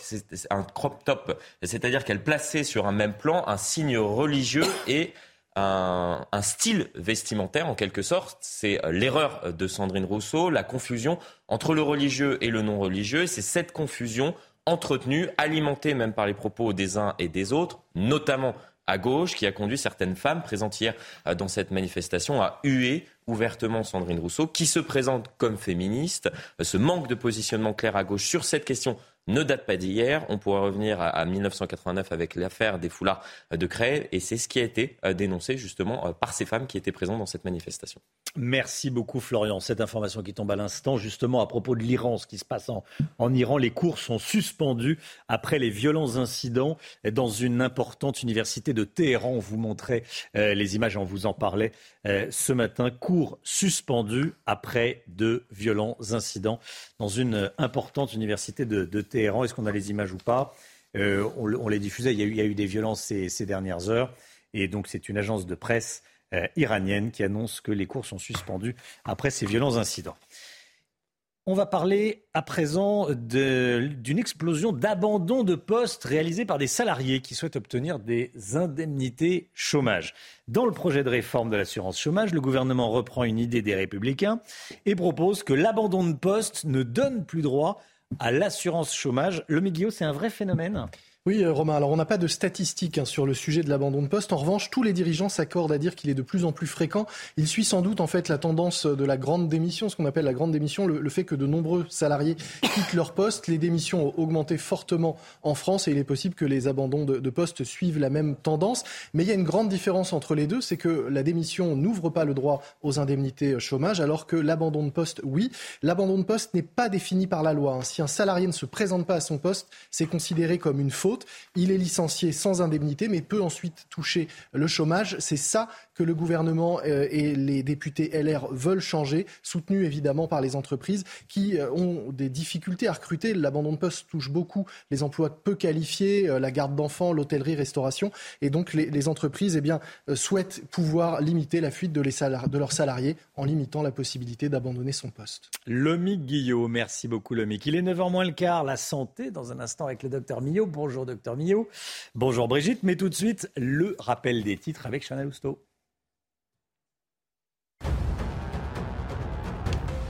Est-ce qu'Éric Dupont-Moretti va être jugé pour prise illégale d'intérêt? On aura la réponse dans la matinée après la décision de la Cour de justice de la République. Ce serait une première pour un ministre euh, d'être jugé alors qu'il est encore en exercice. Éric Dupont-Moretti avait été mis en examen en juillet de l'année dernière. Le taux du livret A n'augmentera pas au 1er novembre. C'est l'annonce du porte-parole de la Banque de France à nos confrères euh, du Parisien ce matin à cause de l'inflation entre autres. Les conditions pour une revalorisation ne sont pas réunies. Le taux du livret A était passé de 1 à 2% le 1er août dernier. L'ouverture de la session parlementaire française aujourd'hui avec au menu la guerre en Ukraine. Ce week-end, la ville de Liman, dans l'oblast euh, de Donetsk, a été abandonnée par les Russes. Une victoire de poids pour l'armée ukrainienne puisque cette zone a été annexée par Vladimir Poutine la semaine dernière. Merci Chana. La santé tout de suite. Docteur Millot avec nous. Brigitte, ce matin débute la campagne de vaccination avec les nouveaux vaccins. De quoi s'agit-il? On va déjà rappeler un petit peu où nous en sommes de l'épidémie en France, hein, avec une augmentation donc, du nombre de cas, mais surtout une augmentation du nombre, on va voir euh, les chiffres, euh, une augmentation du nombre de cas positifs de 19, un peu plus de 19%, mais surtout une augmentation du nombre d'hospitalisations et vous savez qu'il y a toujours un décalage. Hein. Donc il y avait plus de cas avant. Et donc là, on a une augmentation des patients hospitalisés de 43%. Et une, augmentation des admissions en soins critiques, en réanimation, de 35%. Alors actuellement, euh, les chiffres baissent un petit peu, mais vous le savez toujours, hein, je le répète, on a toujours un décalage entre le nombre de cas positifs et ensuite, 15 jours à 3 semaines après, arrivent les hospitalisations. Donc voilà ce qui se passe. Aujourd'hui, c'est le lancement de la campagne, vous le disiez. Alors, quand on dit des nouveaux vaccins, euh, il y a trois vaccins qui hmm. peuvent être utilisés pour cette campagne euh, de, deuxième dose de rappel. Hein. C'est le hum, trois vaccins, un de chez Moderna et deux de chez Pfizer. tous les trois sont des vaccins bivalents, c'est-à-dire qu'avant, on ne ciblait qu'une souche, qu'un virus. Là, on va cibler à chaque fois deux souches. Dans les trois, il y aura la souche originelle, le chinois Wuhan. Hein. Donc tous les trois seront, euh, viseront la souche Wuhan. Le Moderna visera Wuhan plus le premier variant d'Omicron, le BA1. Et chez Pfizer, sur les deux vaccins, il y en a un qui visera Wuhan plus le BA1, comme Moderna, mhm. et l'autre visera Wuhan plus le BA4, BA5, qui est celui qui circule actuellement. On est quasiment qu'en BA5. Mais si je vous suis, il euh, va falloir prendre le dernier. Ah, c'est, Alors, ce qu'il faut comprendre, c'est que justement, en fait, à quoi servent les deux autres On fait produire des anticorps, même avec le premier, parce que tout ça, c'est la même famille. Hein. Hmm. À chaque fois, ce sont des variants, mais on a quand même, donc sur euh, euh, nos anticorps généraux, on sait se défendre. Alors, il n'y a pas de révolution dans ces vaccins. Les trois sont à ARN messager, la même technique qu'avant, mais surtout euh, ils ne vont pas changer ce qui a été un petit peu la faiblesse de ces vaccins, c'est qu'en fait, on n'empêchait pas la contamination. Et là, c'est pareil, on ne va pas empêcher la contamination, mais en revanche, et là, c'est une chose très importante, ils empêchent aussi les formes graves et les entrées, enfin, et les décès, évidemment. Hein. Euh, donc euh, c'est toujours pareil, on ne va pas gérer, euh, agir sur la contamination, mais on va diminuer toutes les formes graves et les décès, donc qui est essentiel. Voilà. Alors à qui s'adresse cette vaccination?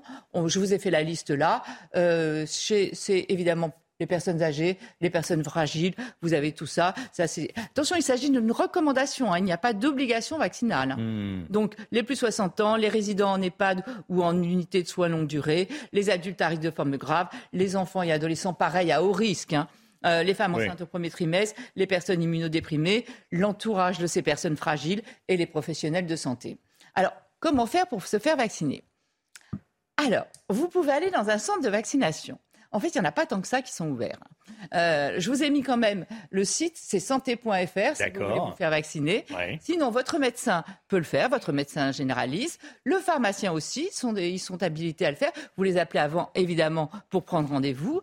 Et les infirmiers et les sages-femmes peuvent aussi pratiquer euh, cette vaccination.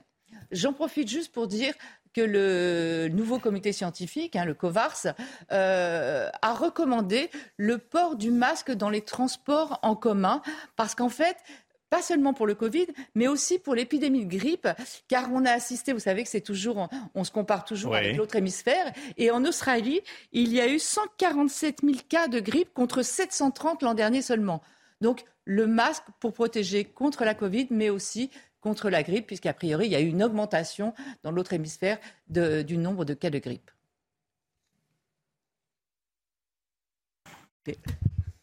8h51. Merci d'avoir choisi CNews pour démarrer votre journée et votre semaine. On se retrouve demain matin avec Chana Lousteau, avec le docteur Millot, avec Florian Tardif, Harold Diman, Lomique Guillot, Alexandra Blanc pour euh, la météo. Dans un instant, c'est euh, évidemment Pascal Pro avec euh, tous ses invités pour l'heure des pros. Belle journée à vous sur CNews. À demain.